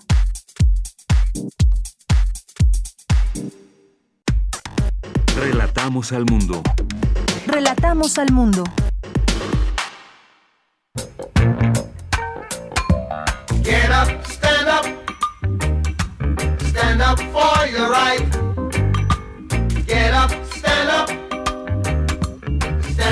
For your right. Get up, stand up. Stand up for your right. Get up, stand up. Don't give up the fight. Preacher man, don't tell me heaven is under the earth. Despedir con esta canción de Bob Marley, Get Up, Stand Up. Y pues quiero agradecer también, por supuesto, a todos los que hacen el esfuerzo de seguir yendo a cabina allá a Radio UNAM, que todos reconocemos ese esfuerzo. Y bueno, pues allá están en la producción Daniel Olivares, también está Denis Licea, en la operación técnica eh, estuvo Socorro Montes y ahora está Andrés Ramírez, mejor conocido como Andrew Friedman. En la continuidad está Tania Nicanor. Gracias también a Cindy Pérez y a Abraham Menchaca, que eh, pues están yendo también a la estación. Eh, y gracias a quienes trabajan de casa, Isela Gama, a Ruth Salazar, a Virginia Sánchez, Tamara Quirós, Cristina Godínez, Dulce García.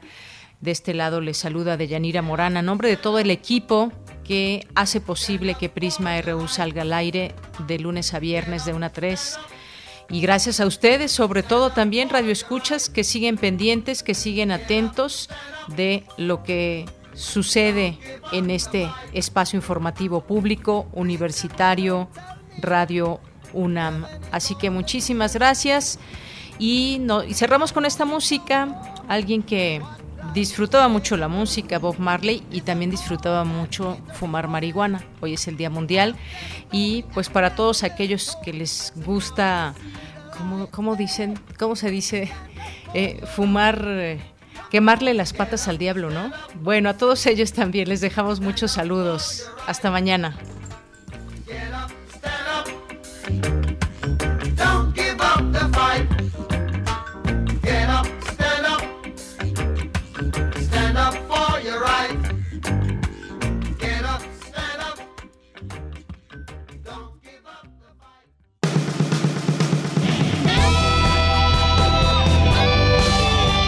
Prisma RU.